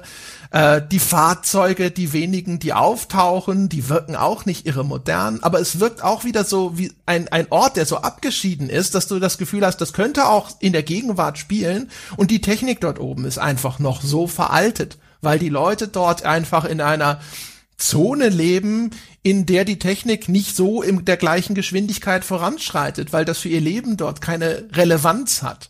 Und das macht insgesamt das Ganze auch nochmal so, es, es ist so wenig greifbar, es ist so ein Stück Seife in seiner zeitlichen Verortung und das macht's natürlich mysteriös. Und was auch sehr, sehr spannend ist, ein Kunstgriff, wie ich finde, dass äh, klar gemacht wird, der Protagonist, vielleicht sogar in einem Kontrast und Gegensatz zum Spieler, zur Spielerin, er macht sich freiwillig wieder zum Teil dieser Welt. Ähm, das passiert auf zwei Ebenen. Eine davon ist direkt eine gegebene, denn der Protagonist spricht dieselbe Sprache wie die Menschen im Tal. Das ist rätoromanisch, eine Sprache, die dort heute noch von einer Minderheit gesprochen wird. Kann man sich vorstellen, wenn man so zuhört wie eine Mischung aus, ähm, ja, Deutsch, ähm, und Italienisch. Also man, also als jemand, der jetzt Deutsch und Italienisch kann, höre ich da immer wieder Worte raus, die ich erkenne und die mir vertraut vorkommen, aber wo genug Worte dazwischen sind, wo ich denke, ich habe keine Ahnung, was die sagen. Und das ergibt schon mal so ein, so eine schöne, so eine schöne Stimmung im Kopf, so eine Mischung aus Märchen, Fantasie und Wirklichkeit. Das finde ich ist schon mal eine interessante Sache. Aber viel interessanter ist an der Sprache eben zum einen, äh, der Protagonist wird hier etabliert als Teil dieser Gemeinschaft. Er kommt aus der Region, er lebt dort, er kennt die Regeln dort. Und dann kommt er dorthin und das Spiel stellt sicher, und das finde ich eben so toll, dass wir uns wieder zum Teil dieser Gemeinschaft machen. Wir beugen uns den Regeln und damit auch gewissermaßen den Wesen und den Bewohnern dieser Welt, indem wir kleine Rituale begehen, die dort als wichtig angesehen werden. Äh, zwei kleine Beispiele. Äh, ganz zu Beginn des Spiels heißt es, man soll eine Kerze ins Fenster stellen, damit die bösen Wesen nicht ins Haus eindringen. Und ich finde, wenn ich das alleine schon erzähle, kriege ich Gänsehaut, weil das schon so eine, so eine Art von Volksglauben ist, den ich auch aus meiner Kindheit kenne. Das macht einfach mir ein Gruselgefühl, aber ist im Spiel halt total toll, weil du musst es machen, du musst diese Sache befolgen, sonst geht das Spiel nicht weiter. Das heißt, du beugst dich diesen Regeln und dann legst du dich für die Nacht ins Bett und legst dir ein Nagelbrett auf die Brust. Und die Idee des Nagelbretts ist die, dass ich kein Alb auf deine Brust setzen kann und dir Albträume bescheren kann. Denn auch das ist ein Wesen äh, in dieser Welt und auch die man kennt sogar schon aus mittelalterlichem Volksglauben. Dort heißt es, dass man die Albträume deswegen bekommt, weil sich ein Alb, ein, ein Wesen, ein Monster auf deine Brust setzt, während du schläfst und dir quasi die guten Träume aus dem Mund zieht. Und dagegen kann man sich schützen, indem man sich dieses Nagelbrett auf die Brust legt. Und dadurch, dass man das machen muss im Spiel, man kann da nichts anderes entscheiden, beugt man sich diesen Regeln und man macht sich zu einem Mitglied und potenziell auch zu einem Opfer dieser Gemeinschaft und dieser Welt. Und das finde ich fantastisch. Ich finde, es wirkt auch noch vor allem auf einer zweiten Ebene echt gut. Erstens, ähm, auch da die Sprache, die wirkt alt, ja. Und ja, äh, ja. auch das äh, trägt dazu bei, dass das so ein aus der Zeit gefallener Ort zu sein scheint. Und es wirkt auch für den Spieler, finde ich, auf dieser Ebene der Isolation. Du bist auf einmal in diesem dieser seltsamen Welt, wo alle Leute dieses für dich Kauderwelt sprechen. Und das isoliert dich als Spieler zumindest ja noch mehr von der Welt. Du kriegst natürlich diese Übersetzungstexttafeln. Ähm, mhm. Das mindert das ein bisschen ab, aber das wirkt trotzdem nochmal fremd für dich. Ne? Du bist nicht ja. unbedingt Teil dieser Welt. Für dich ist das alles ungewohnt und eigenartig und ähm, du kannst das nicht so richtig wegsortieren. Ganz genau. Und der und zu dem Look, genau, den hast du ja schon beschrieben. Äh, all das, was du beschrieben hast, es wirkt äh, historisierend, es wirkt alt und das ist ja, glaube ich, auch die vornehmliche Idee erstmal gewesen.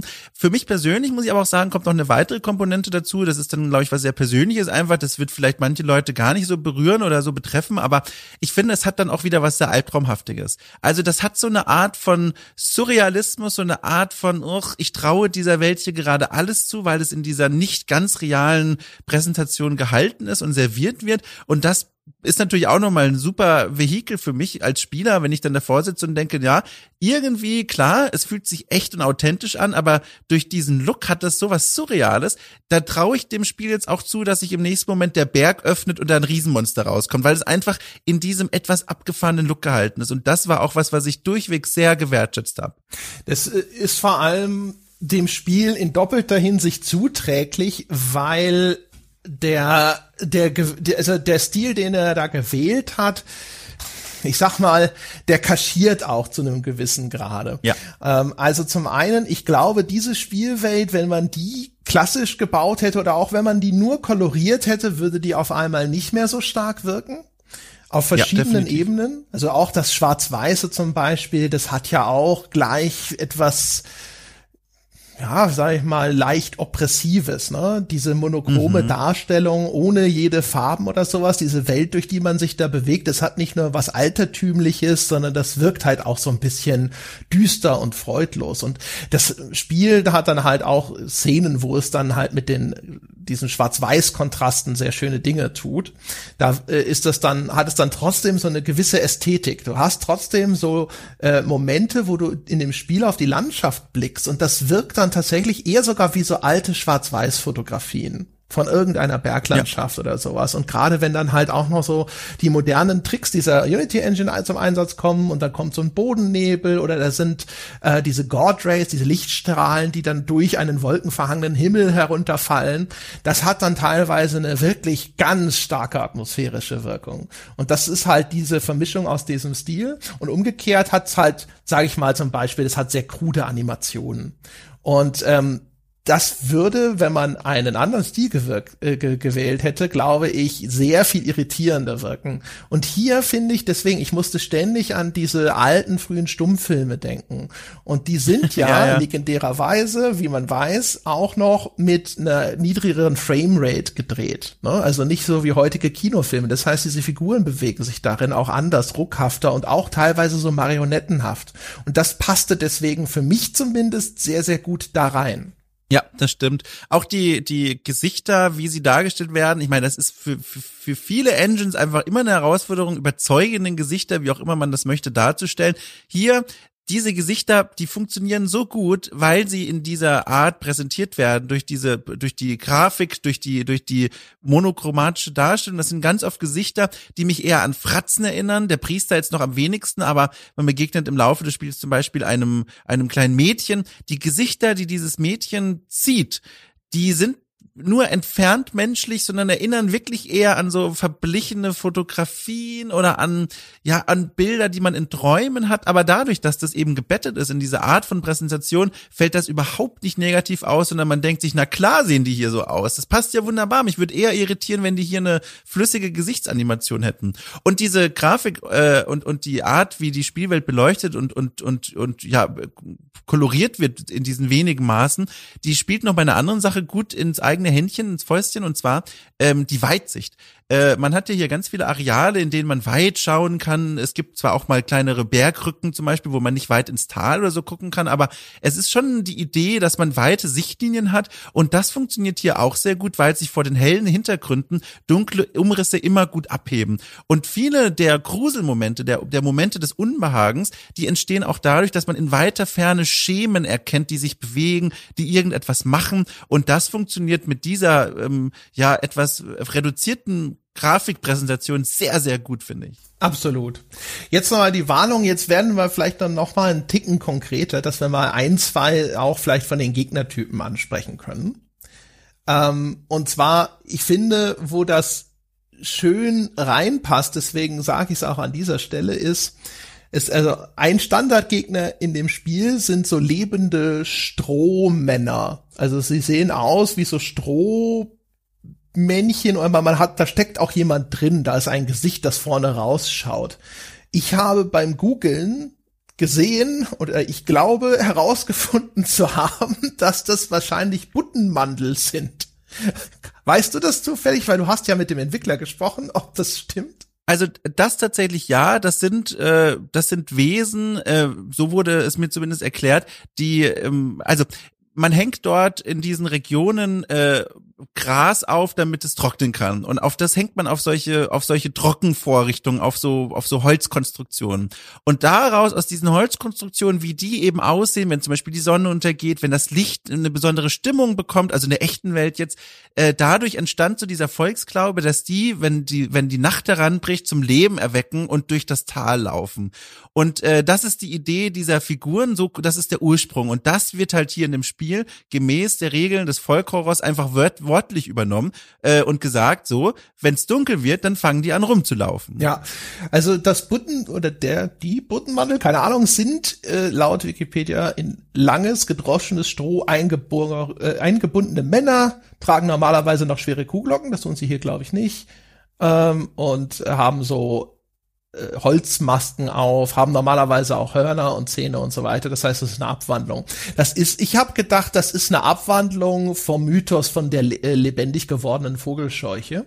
Ich habe gedacht, vielleicht haben die früher, also es gibt ja eine Tradition, äh, gerade in diesen alpinen Gebieten von so Strohkunst, dass aus Stroh so Puppen und Figürchen und äh, ähnliches gebunden werden oder gemacht werden. Man sieht das auch teilweise, wenn man durch solche Regionen fährt, dass Bauern, die eine kreative Ader haben, teilweise dann auch sogar aus, aus, ihren Heuballen, die werden dann so gestapelt, dass da so Figürchen oder dass da Hallo steht oder sonst irgendwas.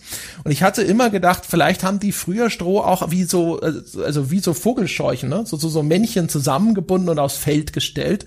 Auf jeden Fall, ich kann mir halt vorstellen, dass wenn man dann da abends langläuft und dann stehen da irgendwo diese Strohballen rum und man sieht diese Silhouetten, dass das manchmal unheimlich aussehen kann und dass sich daraus dann auch sowas entwickelt, ne, dass man sagt so, oh, oh, oh, vielleicht läuft das irgendwann lebendig durch die Gegend, so wie, ne, wir kennen ja die lebendige Vogelscheuche auch als einen Horror- und Volksmythos-Archetypen. Ja, genau. Und so wird das ja erklärt, ist genau dieses Wesen entstanden. Dieses, ich kenne das auch tatsächlich, also ich komme jetzt nicht aus dem alpinen Areal, sondern aus, aus, aus dem fränkischen Wald quasi. Da kenne ich das auch, sowohl von gestapelten Heuballen, die vor allem mit Kinderaugen immer gruselig aussehen, sobald die Sonne untergeht, wenn man dann noch diese Silhouetten auf dem Feld sieht. Und wenn der Wind noch geht, dann bewegt sich ja auch das Stroh so ein bisschen an den äußersten Rändern. Bei mir im Dorf gab es aber dann auch noch so Geschichten zu den Waldmännern. Das waren dann so Bäume, bei denen, wenn die Rinde, man, also die, die Rinde bei so älteren Bäumen, die kräuselt sich ja auch ganz dolle und dann sieht das manchmal aus wie Gesichter. Und da hieß es, wenn die Sonne untergeht, dann kommen die Waldmänner aus diesen Bäumen raus. Also die, man sieht quasi den ganzen Tag ihre Gesichter, die in dieser Rinde zu erkennen sind. Und sobald es dunkel wird, kommen die aus dem Baum raus und laufen ins Dorf rein. Und so wollte man, dass die äh, Kinder, also auch ich, dann nicht mehr auf die Straße gehen, wenn die Sonne untergeht. Also wir erinnern uns, bin 1989 geboren, nicht 1689, auch wenn es so klingt, aber das ist halt fränkisches Dorf. Deswegen kann ich damit sehr relaten mit diesem Spiel. Äh, und, und so ist das entstanden. Und, und das passt halt so gut in die Spielwelt rein, wie sie dann da rumlaufen. Das macht wirklich, also es gibt in dem Spiel noch Gegner, die haben mir noch mehr Angst bereitet, aber das war echt so ein Gruselmoment, wo ich mich sehr an meine Kindheit erfüllt, äh, gefühlt habe, erinnert gefühlt habe. Ja, ich, also ich, wie gesagt, ich, äh, ich habe als Kind, war ich ja im Alpenverein oder sowas und dann hat man da auch mal auf irgendwelchen Hütten übernachtet und wenn man dann, gerade weil man, wenn man dort nicht aufgewachsen ist oder dort nicht normalerweise lebt, ne? wenn du außerhalb einer natürlichen Umgebung dann auf einmal abends rumstromerst, dann hat das auf einmal auch noch eine ganz andere Anmutung. Es sind halt so viel, sind sehr viele Geräusche und Eindrücke da, die dir nicht vertraut sind und äh, da kann dir de deine Fantasie natürlich schon viel eher durchgehen. Ja, sie wartet quasi nur darauf. Jetzt gab's da in meiner Erinnerung nicht großartig noch Heuballen oder sowas, aber auch da, da gibt's dann irgendwelche äh, seltsamen Zaunkonstruktionen oder Bäume oder sonst irgendwas. Und wenn du das dann abends siehst und wenn es so langsam dunkel wird und du kannst das nicht genau identifizieren, dann hat das natürlich schnell eine unheimliche Anmutung.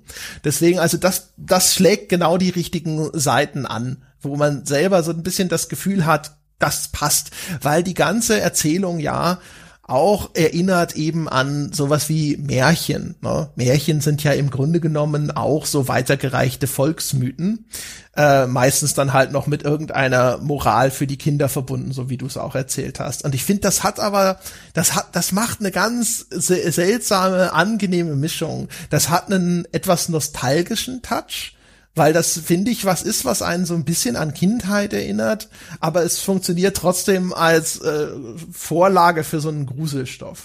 Ich finde das ganz fantastisch. Also ich weiß jetzt nicht, wie tief wir da jetzt schon reingehen wollen, aber diese Geschichte, der man ja nach und nach auf die Schliche kommt, was hier eigentlich, was hier abgeht, warum man hier dann wirklich auch tatsächlich ist und was das Ziel auch unserer Reise in dieses Tal ist, das ist eine Geschichte, die ist überraschend umfangreich, also im Sinne von, sie umspannt alles, was in diesem Tal hier gerade passiert und passiert ist. Und das war für mich eine Überraschung, diese Dimension der Geschichte kennenzulernen und gleichzeitig, so wie du es beschrieben hast, es ist so eine richtig schöne, klassische deutsche oder deutschsprachige Volks Geschichte, Volksmärchen, also so eine Geschichte wie der Flasche, äh, wie der Teufel in der Flasche. Da haben Menschen den Pakt mit dem Teufel eingegangen und dann geht es darum, dass der Teufel überlistet wurde und der will sich jetzt rächen. Und das ist so schön erzählt, das gibt den Ereignissen in der Spielwelt selbst noch so eine, eine Tiefe, die das Ganze nochmal intensiver macht. Und plus, das wollte ich noch unbedingt zu den Strohmännern sagen, das Spiel nimmt sich auch, wie auch an vielen anderen Stellen, dankenswerterweise die Zeit, diese Strohmänner auch mal wirken zu lassen. Also alleine im ersten also im ersten Spielabschnitt, wenn man in diesem Haus des Großvaters übernachtet und es dann heißt hier, stell mal die Lampe, äh, die Kerze an, ans Fenster, damit die da bei dir nicht reinkommen. Du stehst dann da mitten in der Nacht in diesem, also alleine in diesem zwei- oder einstöckigen äh, Großvaterhaus, bist da alleine und guckst aus dem Fenster und du siehst aus dem Fenster den Friedhof, wie dort anfangen diese Strohmänner auf äh, rumzulaufen, auch äh, an dem Scheunengebäude äh, neben dem Friedhof und auf den Feldern. Und dann siehst du die beleuchtet vom vom Mond in der Dunkelheit, wie sie so rumlaufen und nach irgendwas suchen, dann bildest du dir ein, einer guckt zu dir hoch, hoch ins Fenster, kommt vielleicht sogar dem Haus näher. Das sind so Momente, die sind ganz ganz stark und die haben mich auch ganz lange nicht mehr losgelassen. Ja, das das Spiel hat ja, also es gibt ja verschiedene Wege oder Spielarten, die dieser Vorkorer einschlagen kann. Ähm, einerseits ist es gerne so ein Kontrapunkt zu dieser Romantisierung der guten alten Zeit, ne? dass man so sagt, so die Leute sitzen da und sagen, ach ja, ne, früher, da war alles noch besser und sonst irgendwas und dann zeigt dir diese Erzählung halt, schau mal, so äh, schlimm war das damals mit diesen primitiven Bräuchen und diesem Aberglaube, ja, das ist das, was so dabei rauskommt, was du dir hier gerade wieder zurückwünscht. Und das andere ist dann eben diese Spielart, mit der wir es hier zu tun haben, die diese Mythen eher so ein bisschen ernst nimmt. Ähm, und dann sag ich mal, jetzt, weil es jetzt hier ja um unsere Region geht, dann sehr stark christlich, religiös durchsetzt ist. Und da geht's ja jetzt hier in diesem Spiel eigentlich auch drum. Ich habe, das ist ganz interessant. Ich habe gelernt, dass ähm, viel von diesen Mythen auch dadurch entstanden ist, dass dann äh, damals im Rahmen der Christianisierung die äh, Bestandteile alter Religionen einfach mal, weil die ja heidnisch waren, ja, äh, umgedeutet wurden. Das heißt also, früher hatte man dort irgendwelche Naturgottheiten und Geister und die wurden einfach mal zu Teufeln und Dämonen umerklärt. Ja, also lebte früher irgendein Berggeist im, äh, da im Berg und der hat für gutes Wetter gesorgt, aber war auch für Lawinen zuständig oder sonst irgendwas und dann wurde aus dem gerne mal der Teufel persönlich oder einer seiner Diener weil man den Leuten ja austreiben wollte, ja, dass sie dieser alten Religion noch anhängen. Aber es gab halt diese alten Überlieferungen, die sich so festgesetzt hatten und deswegen war es besser, die sozusagen einfach umzuerklären. Ja, ja, so hat ja Christianisierung in ganz Europa funktioniert, also auch Germanien, die britischen Inseln. Da, deswegen war das Ding ja auch so erfolgreich unter anderem, weil man den Menschen, die die alten Glauben gehabt haben, das so leicht gemacht hat zu wechseln, sage ich mal, weil man nicht gesagt hat, das gibt's alles nicht, sondern das gibt's, aber das ist böse. Und das hat es den Menschen auch auch Feiertage, Weihnachten zum Beispiel, wo heute Weihnachten liegt in, im europäischen Bereich, das ist ja auch kein Zufall. Das fällt ja auf ein altes, äh, auf ein altes heidnisches Volksfest. Das wurde alles gemacht, um den Wechsel Wechsel zu erleichtern, damit die Umgewöhnung nicht so dolle ist. Und das wird hier halt auch äh, schön sichtbar gemacht. Genau, es wurden ja sogar dann häufig äh, jetzt neue christliche Andachtsstätten einfach über oder auf die alten Kultstätten draufgebaut, damit die Leute sich auch da sozusagen nicht umstellen mussten. Ne? Da kommen sie sowieso alle hin und zu einem bestimmten Datum und das wird dann halt einfach jetzt sozusagen alles eingemeindet.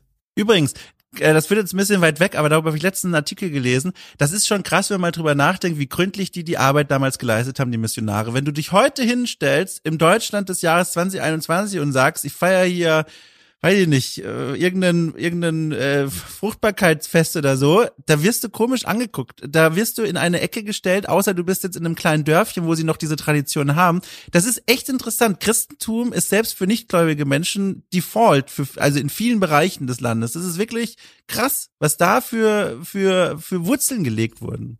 Ja, und ich meine, geht's ja auch dann ne? so darum, wird so im weiteren Sinne jetzt wieder gedacht, ne, es geht ja darum, dass dann ganz normale, moderne Menschen und dann in Klammern mitgedacht brave Christen, was nicht explizit erwähnt werden muss überhaupt, weil es als Norm mitgedacht wird und die geraten dann eben in ein abgeschiedenes Areal, in dem alte heidnische Traditionen noch gelebt werden, die dann natürlich total barbarisch und fatal sind. Ja, ja, richtig. Ja. Oder jetzt äh, im Falle von von Mundown, ne, also ich glaube, so viel kann man verraten, weil das wird ja sofort im Spiel quasi angedeutet, wenn es dann diese Struktur mit den Heuballen gibt, die äh, aussehen wie so ein gehörntes Wesen. Das sieht man ja innerhalb der ersten zehn Minuten oder sowas. Auch da geht es dann eben darum, dass hier äh, gegen die Gebote Gottes verstoßen wurde und äh, dass da irgendwo der Teufel äh, hier sein Unwesen treibt. Und ähm, das ist, das ist halt sehr, sehr eine sehr christliche Mythologie, die hier präsentiert wird. Und äh, ulkigerweise ist das im im Computerspiel gar nicht mal so weit verbreitet. Also das wirkt alles erstaunlich frisch, weil es sich nicht wahnsinnig viel bei dieser Art Themen bedient. Jetzt Horrorspiele natürlich schon schon viel mehr, weil sie natürlich äh, gerade so das die okkulten Elemente sehr häufig einbinden. Aber das genau, wie du sagst, der Teufel in gewisser Weise selbst zum Gegenspieler wird, das ist wirklich nicht häufig. Und vor allem finde ich das halt fantastisch, denn der Teufel, man kann sich ja wirklich keinen besseren Bösewicht wünschen, vor allem einer in einer momentanen Medienwelt, also wenn ich jetzt die Unterhaltungsprodukte anschaue, wo darum man bedacht ist, bösen Menschen oder bösen Widerstreitern eine, eine Grauschattierung auch zuzugestehen zu sagen, guck mal hier, die hatten eine schwere Kindheit oder äh, denen wurden irgendwelche engen Verwandten äh, genommen, gewaltsam und deswegen sind die so böse. Nö, der Teufel ist die Ausgeburt des Bösen. Er will nur böse sein des bösen Willens. Er versucht Menschen in Hinterhalte zu locken. Er versucht sie zu äh, nachteiligen Verträgen zu überrechten, äh, zu, zu, äh, zu überreden, in Verpflichtung zu nehmen, an die Seelen ranzukommen. Und das ist ein fantastischer Gegenspieler, weil er gleichzeitig auch so allmächtig ist in gewisser Weise. Wir laufen darum, wir brauen hier unseren Kaffee, um die Stressresistenz um fünf Prozent zu erhöhen. Und der sitzt da irgendwo, denkt man sich, und hat hier alle Fähigkeiten, die die dunkle Magie oder was auch immer ihm zur Verfügung Verfügung stellt.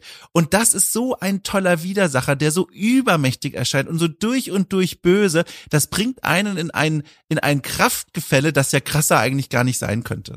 Ja, und es ist so ein schönes klassisches Motiv, ne? Also, wie gesagt, im Computerspiel eigentlich super selten, aber so, also man kennt das von Goethes Faust und äh, vielleicht jetzt eher äh, auch für den Autor des Spiels relevant. Es gibt äh, von dem Schweizer Autor Martin Sutter etwas, Der Teufel von Mailand. Da kann man Parallelen entdecken zu der Erzählung des Spiels, wenn man das möchte, äh, über einen, zu einem Mythos, der auch in diesem Buch vorkommt. Und das ist halt, das gibt dem Ganzen wirklich, also wie gesagt, also auch zusammen mit dieser so historisch anmutenden Optik und dann auch einige Passagen in dem Spiel, die äh, die sind ja so ein bisschen wie Schattenspiele. Also wenn man das kennt, ne, der kennt das klassische Schattentheater, wo ähm, eine Lichtquelle ist und dann sind dort vor, davor irgendwelche Figürchen und die Schatten werden an eine Leinwand projiziert und dann wird dort wie im Puppentheater werden dort Geschichten aufgeführt. Und das Spiel macht jetzt nicht das, dass es da jetzt komplette kleine Geschichtlein erzählen würde, sondern aber es benutzt immer wieder diese Schattenwürfe, um kleine Erzählsequenzen einzufügen. Sei es was Bedrohliches, dass du gerade tatsächlich auf dem Klo hockst und auf einmal unheimliche Schatten an der Wand auftauchen. Oder aber aber auch, dass äh, Schatten irgendwo existieren, die Dinge überlebensgroß erscheinen lassen, dass Dinge Schatten werfen, die so eigentlich physisch nicht vorstellbar sind, ähm, dass Ereignisse in der Vergangenheit buchstäblich noch ihre Schatten in deine Realität werfen und sowas. Und das macht es teilweise echt schön. Nun ein ganz unverfängliches, konkretes Beispiel übrigens, wie es mit Schatten äh, arbeitet. Das ist jetzt nicht in diesem erzählerischen Element, ehrlich gesagt, aber es gibt eine Szene, da findet man die Miniatur einer Scheune und du bewegst dich darauf zu, du hast eine Lichtquelle in der Hand, aber ich glaube, da wurde eine, eine weitere Lichtquelle äh, platziert, die das absichtlich hervorruft. Das ergibt nämlich so, wie du die, Licht, die Lichtquelle, die du in der Hand hast, das ergibt keinen Sinn, was da passiert, aber diese Scheune, die wirft erst so einen ganz normalen Schatten an die Wand und dann gehst du darauf zu und dann breitet sich dieser Schatten auf einmal im Hintergrund wie das Bild eines Kaleidoskops über die Decke aus. Fantastisch fantastisch gemacht. Das ist so, also das, ah. das sind so, was ich vorhin sagte, das Spiel hat Momente, da hat es eine künstlerische Wucht in der Inszenierung, die ist großartig. Ey, ich, ich muss hier richtig aufpassen, weil ich jetzt Angst habe, zu viel zu erzählen. Aber also die Klo-Szene, die du beschrieben hast, André, ich bitte, also ich, ich plädiere vor jedem, vor jedem, äh, weiß ich nicht, Jura-Semester dieser Welt davor. Das ist die beste Kloszene in einem Horrorspiel, die ich persönlich womöglich je gespielt habe, weil da so viele Dinge passieren äh, es geht nicht nur darum, was auf diesem Klo passiert in dem Moment, sondern auch der Bild ab, der Weg dorthin. Äh, äh, ich, ach, darf ich das erzählen oder meinst du, das geht jetzt zu dolle in die? Ach, ach also äh, äh lass es mich ganz vage sagen, ohne zu viel jetzt zu wegzunehmen. Aber was ich daran so mag, ist, du bist in diesem Teil des Spiels an einem Ort angekommen, wo du denkst, okay, ich fühle mich endlich mal relativ safe ich fühle mich relativ gut, ich habe hier eine Übersicht, ich glaube, das ist gerade alles in Ordnung und gut. Da gibt's auch Leute, mit denen ich spreche, ich habe das Gefühl von Wohnzimmer, so sehr das in diesem Spiel überhaupt geht. Das ist am nächsten dran. Hier ist okay, hier wäre in Dark Souls das Bonfire, hier ist Safe Space, so. Und dann sagt das Spiel, so, du bist müde, jetzt geh doch mal schlafen. Und dann denkst du dir, fantastisch, da gehe ich quasi nochmal in den warmen Bauch dieses ohnehin schon sich sicher anfühlenden Ortes und kann mich schlafen legen. Und jetzt kommt der Knaller, dann sagt das Spiel, kurz bevor du dich zum Schlafen hinlegst, so, du musst nochmal aufs Klo, mein Freund. Und das ist der Knaller, weil dir wird die Möglichkeit genommen, die Augen zu machen, zu sagen, zu schlafen, Ladebildschirm, Speicher, nächster Tag, sondern du musst jetzt nochmal, der Traum jedes, äh, der Albtraum jedes Kindes, du musst nochmal durch die Dunkelheit von dem ersehnten Bett weggehen, wo auch deine Kumpanen und die anderen Leute im Spiel zu diesem Zeitpunkt gerade schlafen, weggehen. Du musst alleine durchs Dunkle zum Klo laufen, was an sich schon mal schlimm ist einfach, nur ohne dass da was passiert. Und dann, ohne das näher zu beschreiben, passieren noch die Dinge auf der Toilette selbst. Das ist der Knaller. Das ist so gut gemacht. Also wirklich, ich habe da, ich saß da davor und dachte, das ist wirklich fantastisch. Da weiß jemand einfach, wie man mit dem Horror und mit den Ängsten spielt. Eine tolle Szene, André, eine tolle Szene. Ja, also die Bedrohung hat in dem Spiel für mich nicht mehr funktioniert. Ich hatte eigentlich nie wirklich ein starkes Gefühl von Grusel. Mich war hat eigentlich Wahnsinn. immer eher die ganze Inszenierung beeindruckt.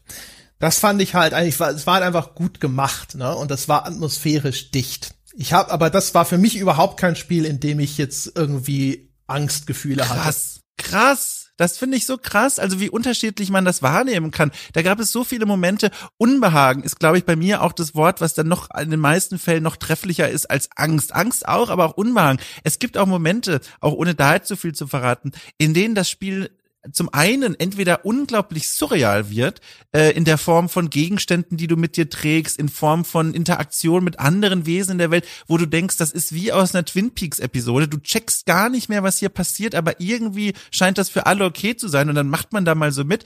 Und zum anderen passieren Dinge, die so, die wieder so einer ganz einfachen Logik folgen, die so einfach ist, dass es dich schon wieder schockiert. Ähm, zum Beispiel, mh, hm, also auch da fällt mir es jetzt schwer, das zu formulieren, das Beispiel, ohne zu sehr in die Spoiler-Areale zu gehen, aber du solltest ja annehmen in dem Spiel, dass deine Widersacher, diese ganzen komischen Kreaturen, über die wir schon gesprochen haben, und auch, sage ich mal, der Drahtzieher dieser ganzen schlimmen Dinge, dass er sich durch die Spielwelt bewegt auf eine Art, die für dich nicht möglich ist. Keine Ahnung. Du traust einfach diesem Gegenspieler zu, er kann sich quasi teleportieren. Einfach nur, das wird dich nicht überraschen. Das traust du dem einfach zu. Und dann gibt es aber eine Szene, wo dir vor Augen geführt wird mit einer Schonungslosigkeit, die gleichzeitig aber auch unkommentiert bleibt. Das ist nur für dich zur Beobachtung gedacht, dass diese Figur die klassischen Wege durch die Spielwelt nimmt und auch gerade in diesem Moment genommen hat, wie du sie auch benutzt. Also ein Verkehrsmittel wie zum Beispiel den Skilift. Dir wird vor Augen geführt, diese We dieses Wesen benutzt diesen Skilift wie du. Und das ist so ein Moment, wo ich dachte, mein Gott, das ist so, das löst in mir ein so Unbehagen aus, ein Gefühl von Horror tatsächlich auch. Das hat mich ganz, ganz tief getroffen. Nee, das war eher so, so, oh Mann, ach, schau. Er hat sogar seinen eigenen Spezialskilift. ist ja aber, ähm, aber dafür, es gibt halt andere Sachen, wo es das atmosphärisch total toll macht. Du bist in einer Stelle in einer Höhle unterwegs und da siehst du ganz, das ist, das ist stockfinster und am Ende siehst du aber, du gehst in, durch einen engen Gang, dass die Höhle, die weitet sich aus in so eine unterirdische Blase sozusagen und hinten geht diese, verjüngt sich das wieder und es geht wieder in einen Tunnel hinein. Und der ist erleuchtet und da steht die Silhouette von irgendjemandem. Und das ist so schön gemacht. Wenn du da in dem Moment stehen bleibst, ich habe da auch teilweise Screenshots von gemacht, ähm, das sieht halt aus wirklich wie, wenn man, ja, also wie einen Gemälde wie so ein Kunstwerk oder eben, ich musste ständig eben an dieses Schattentheater denken. Das ist wirklich, wirklich toll gemacht. Es benutzt teilweise Reflexionen, super. Du läufst irgendwo lang und auf einmal ist unter dir auf einem Bergsee eine riesige Reflexion, die dort unmöglich sein kann, ja. Und äh, das ist, das ist toll. Das sind so viele wirklich schöne, auch kreative Einfälle und die sind atmosphärisch so dicht umgesetzt. Und ähm, für mich hat es halt wirklich deswegen auch äh, gut funktioniert. Ich habe halt ständig an sowas wie eben alte Stummfilme oder auch so Puppentheater und sowas gedacht. Das hat dann eben auch diese teilweise seltsamen Mimiken für mich auf einmal viel gutierbarer gemacht. Es gibt Szenen, da betrachtet sich unsere Figur im Spiegel und äh, man kann so eine Transformation beobachten. Ähm, und je nachdem, welchen ästhetischen Zugang man dazu findet, dann kann man das eben sehr cool finden oder völlig albern, glaube ich. Ich glaube, es wird Leute geben, die das beobachten und ja völlig aussteigen. Für mich, ich fand das, ich fand das interessant. Es war halt nicht schockierend. Ne? Man, es wirkt so etwas wie eine Szene, die irgendwie beängstigend sein soll. Das war sie eher nicht für mich, ähm, sondern es hatte dieses seltsam abstrakte, ja, also wie eben, als ob das eine irrsinnig aufwendige Aufführung von einem Puppentheater wäre. Und das ist ja auch sowas. Puppentheater ist ja eigentlich auch eine Kunstform, die auch viel zu sehr noch in diese, das macht man für Kinder, ne, so wie der Geburtstagsclown oder sowas geschoben wird. Und das deswegen auch zu sehr so ein bisschen untergeht. Aber das ist ja eigentlich eher eine, wirklich eine traditionelle Kunstform. Und wenn man auch zu sowas dann einen Zugang hat und sagt genau sowas und einen, wenn jetzt ein Puppentheater eine wirklich klassische Geschichte ne, mit dem Teufel und sonst irgendwas aufführen würde, aber eben nicht für Kinder, äh, das würde ich mir halt auch sofort anschauen wollen. Sowas kann ja wirklich faszinierend sein. Und diese Richtung ging das Spiel für mich, dass ich, ich habe ständig ähm, vielleicht auch wegen der ganzen altertümlichen Anmutung. Ich habe ständig so ein bisschen drüber nachgedacht, was so an Kunsthandwerk bei uns so nicht verloren gegangen ist, aber so in den Hintergrund getreten ist, der das aber immer noch existiert, ne? wie dieses Schattentheater, wie Puppenspiele oder eben auch eben wie frühe Werke aus dem Film. Und das Ganze, das machte so eine so eine Melange, äh, das hat das ganze Spiel ist so überzogen von so einer Patina aus traditioneller Kunst. Das, das ist sehr unvollkommen als Ausdruck, weil das klingt so nüchtern. Aber das gibt dem Ganzen, finde ich, auch nochmal atmosphärisch einen ganz anderen Touch. Es ist, als ob du eine traditionelle Geschichte erlebst, aber in einem extrem modernen Medium, aber umgesetzt mit sehr traditionellen Mitteln. Und das finde ich super cool. Ja, wobei ich bei dieser Transformation echt sagen muss, das war für mich einer der schrecklichsten Momente. Also das hat bei mir total gewirkt, ähm, vor allem, weil es diesen, diesen Anklang hatte von die Erinnerung daran, es gibt in diesem Spiel halt wirklich offenbar keinen Ort, wo du dir mal sicher sein kannst. Es wird immer diesen Moment des Horrors, des Unbehagens geben und der wird dir hier dann tatsächlich sogar noch fortgesetzt in einem der Beispiele, dass dann sich plötzlich auch nochmal im Raum Dinge verändern, nachhaltig, die wichtig sind zum Voranschreiten des Spiels. Also diese, diese Momente, das ist übrigens überhaupt was, das hast du auch schon angerissen, zum Glück, weil vielleicht wäre es mir sonst entgangen, das nochmal extra zu betonen, aber in diesem Spiel stecken ganz viele Ideen, was vor allem Inszenierung und Präsentation angeht, die Hand in Hand mit dem Horrorwerkzeug gehen. Also da wird ganz oft vor allem was so Licht äh, und Beleuchtung, aber auch eben solche Dinge wie die Transformation im Spiegel oder die Kloszene. Man spürt, finde ich, bei diesem Spiel einen ganz frischen Geist von Experimentierfreudigkeit. Ganz wenig 0815, äh, was vor allem diese Horrorinszenierung angeht, für meine Begriffe, äh, sondern ganz viel neue Ideen, frische Ideen. Es wird, wird auch immer mal wieder eine neue Art eingeführt, wie man sich durch die Level bewegt innerhalb kurzer Zeit. Auch das hat mich ehrlich gesagt überrascht. Äh, also ich spürte hier so eine Spritzigkeit, weißt du, so eine, so eine, da sitzt jemand, der hat auch Ideen und probiert die auch mal aus. Und das fand ich sehr angenehm. Ja, ich fand wirklich, also ich hatte gar nicht mal so das Gefühl von Originalität im Sinne von vielen neue Ideen, sondern eben eher das Wiederentdecken von Dingen, die, wo ich dachte so, das kenne ich und das gab es mal, aber das hast du lange nicht mehr gesehen. Und hier ist jemand, der jetzt ein Handwerkszeug äh, und ein Toolset benutzt, das aus der Mode gekommen ist. Und das machte es dann natürlich auf seine Art, aber auch wieder frisch und, und originell. Weißt du, was ich meine? Mhm.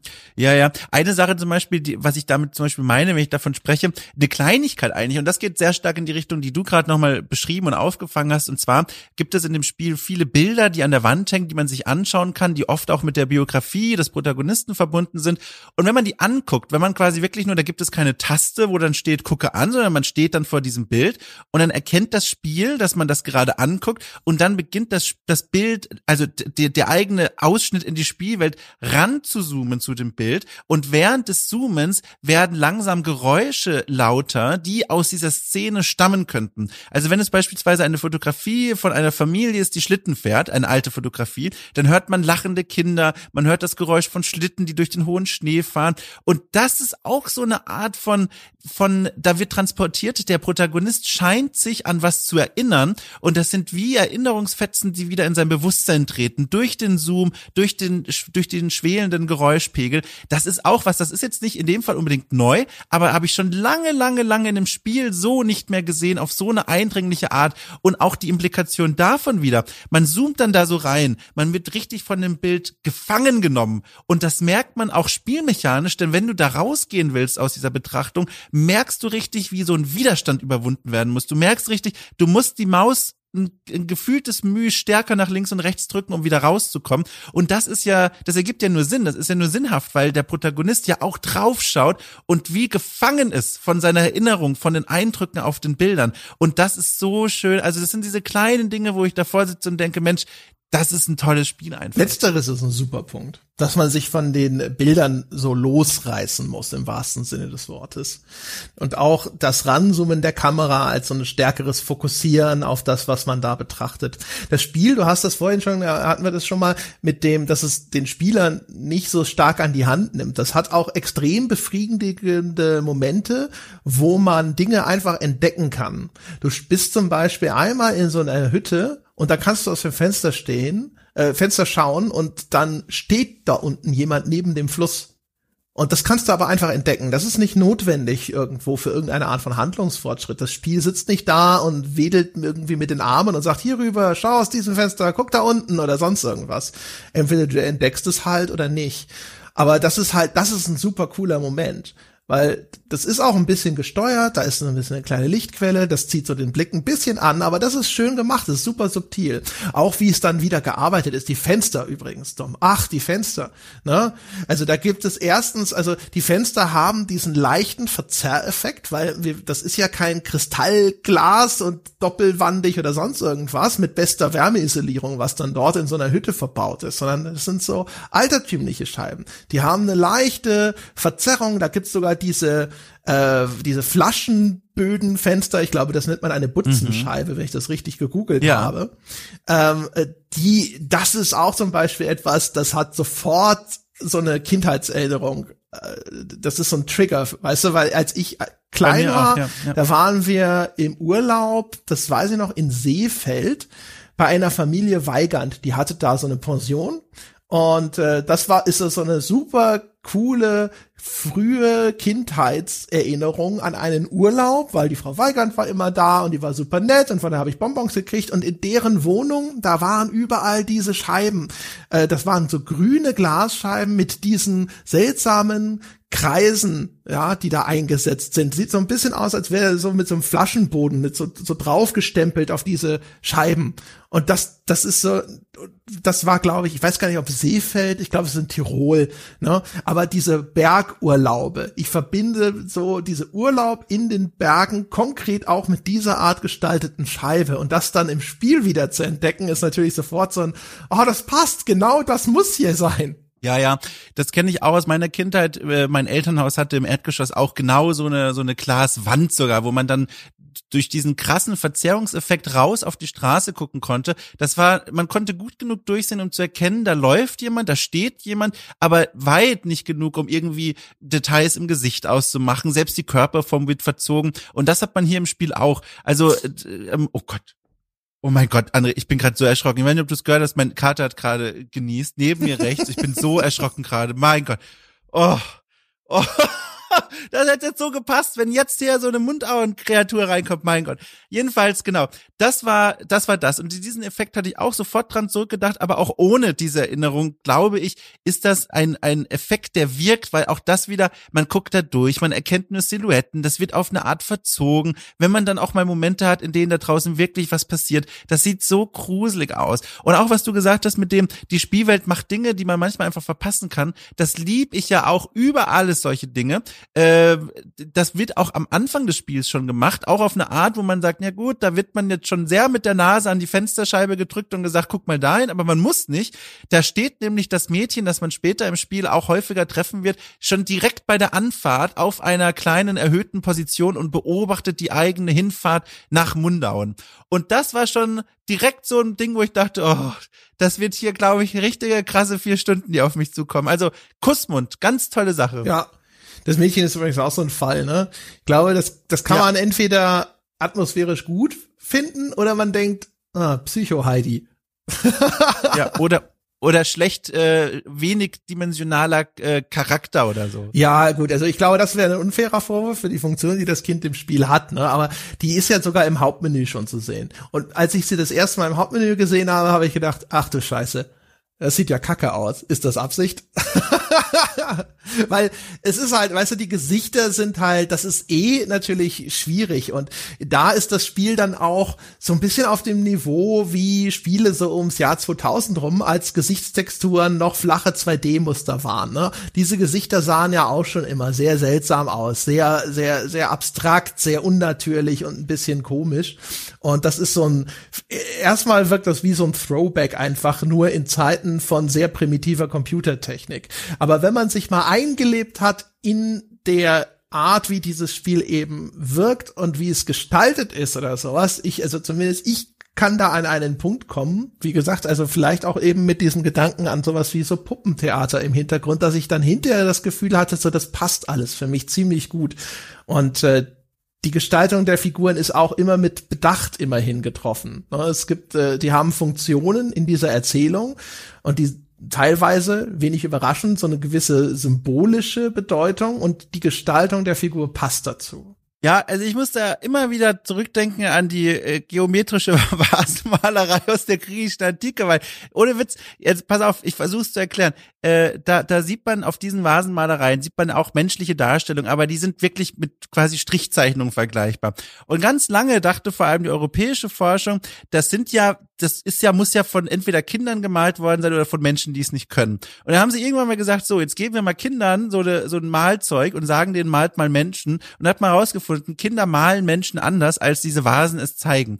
Und dann hat man herausgefunden, über dieses Verfahren unter anderem, das ist nicht schlechteres Vermögen oder schlechtere technische Mittel, sondern ein eigener Stil, der etwas Eigenes möchte. Und diesen Blick habe ich bei Munder und ständig. Ich verstehe voll, wenn man das Hauptmenü aufmacht und denkt, huch, so war es vor 20 Jahren jeden Tag aber ich empfinde das und ich äh, hoffe, dass es vielen anderen Menschen auch so geht.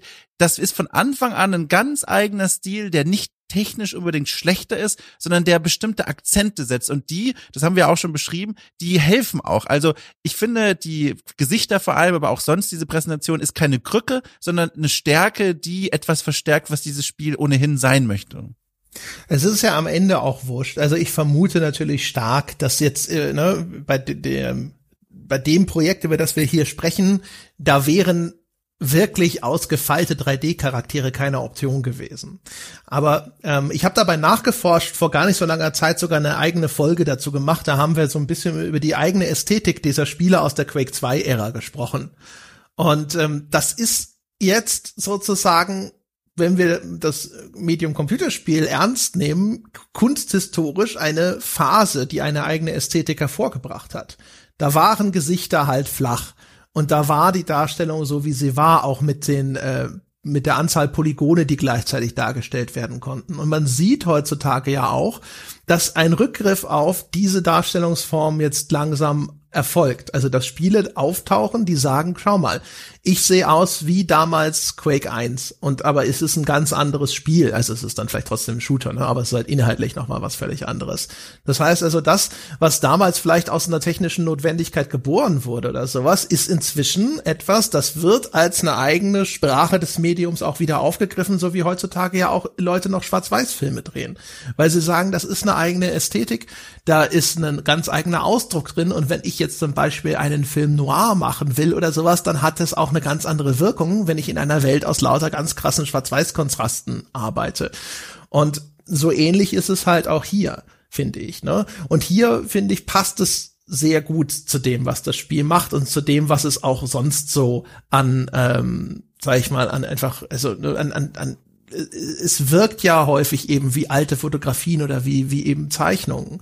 Und da passt das gut rein. Ne? Dieses, äh, gerade, dass die Charaktere dann auch so eher ein bisschen zweidimensionale Gesichter haben. Wenn du dann stillstehst und aus dem richtigen Winkel auf die schaust in ihrer Kulisse oder sowas, dann fügen sie sich dort auf einmal sogar harmonischer ein. Mhm. Und ich finde, das Hirn, das Menschliche, macht damit auch wieder ganz spannende Dinge.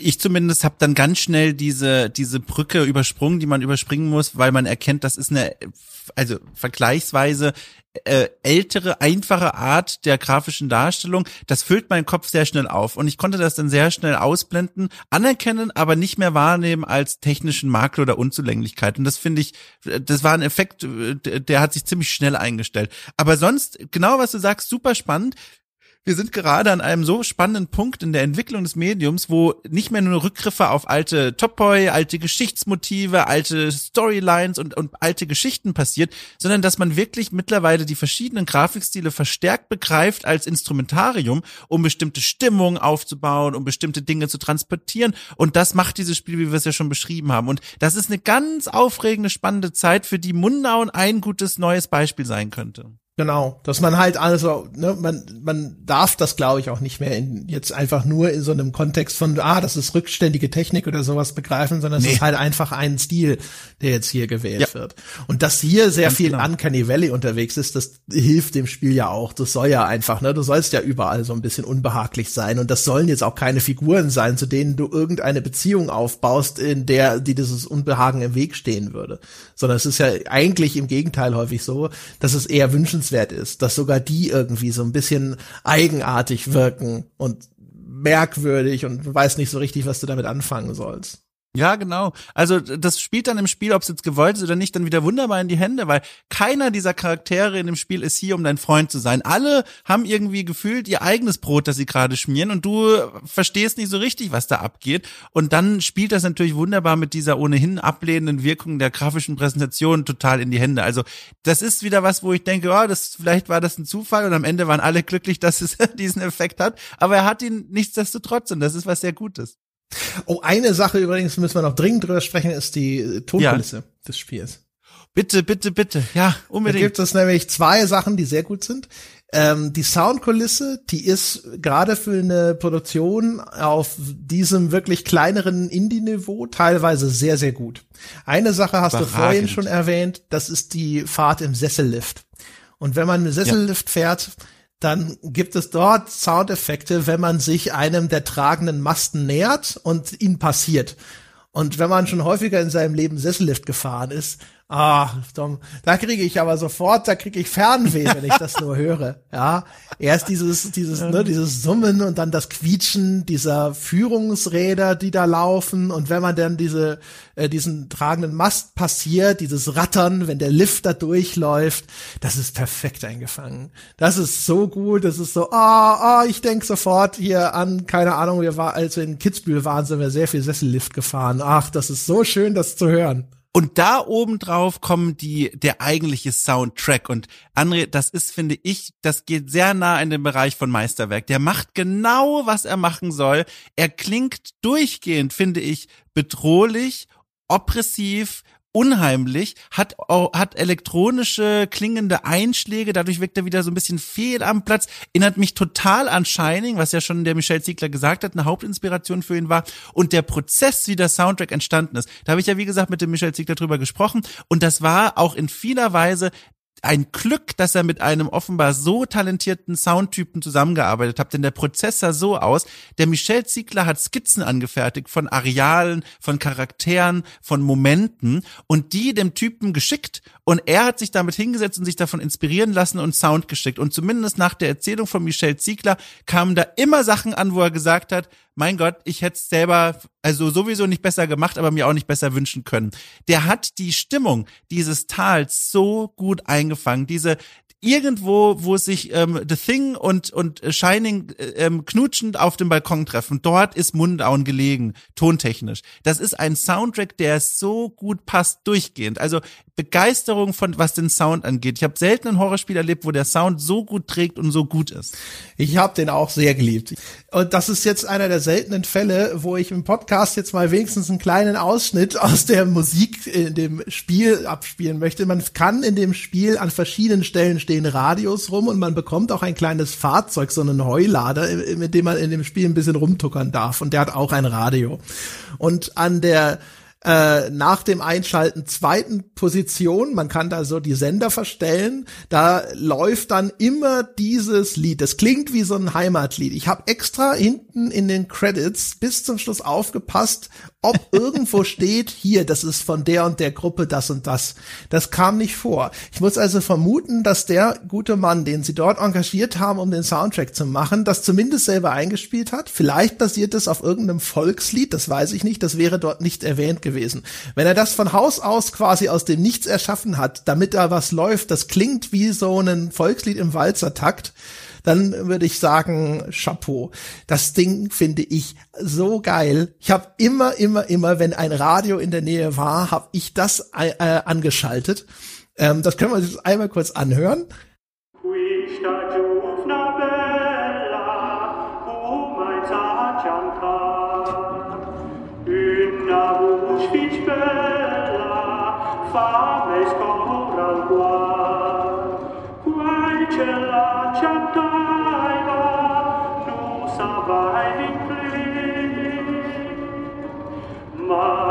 Eva, Eva, Eva, Eva, Eva, So, und das ist, man muss, muss man natürlich drauf stehen. Es ist natürlich erstmal perfekt, weil es klingt immer wie von einem Grammophon abgespielt, ne, von irgendwas Altem.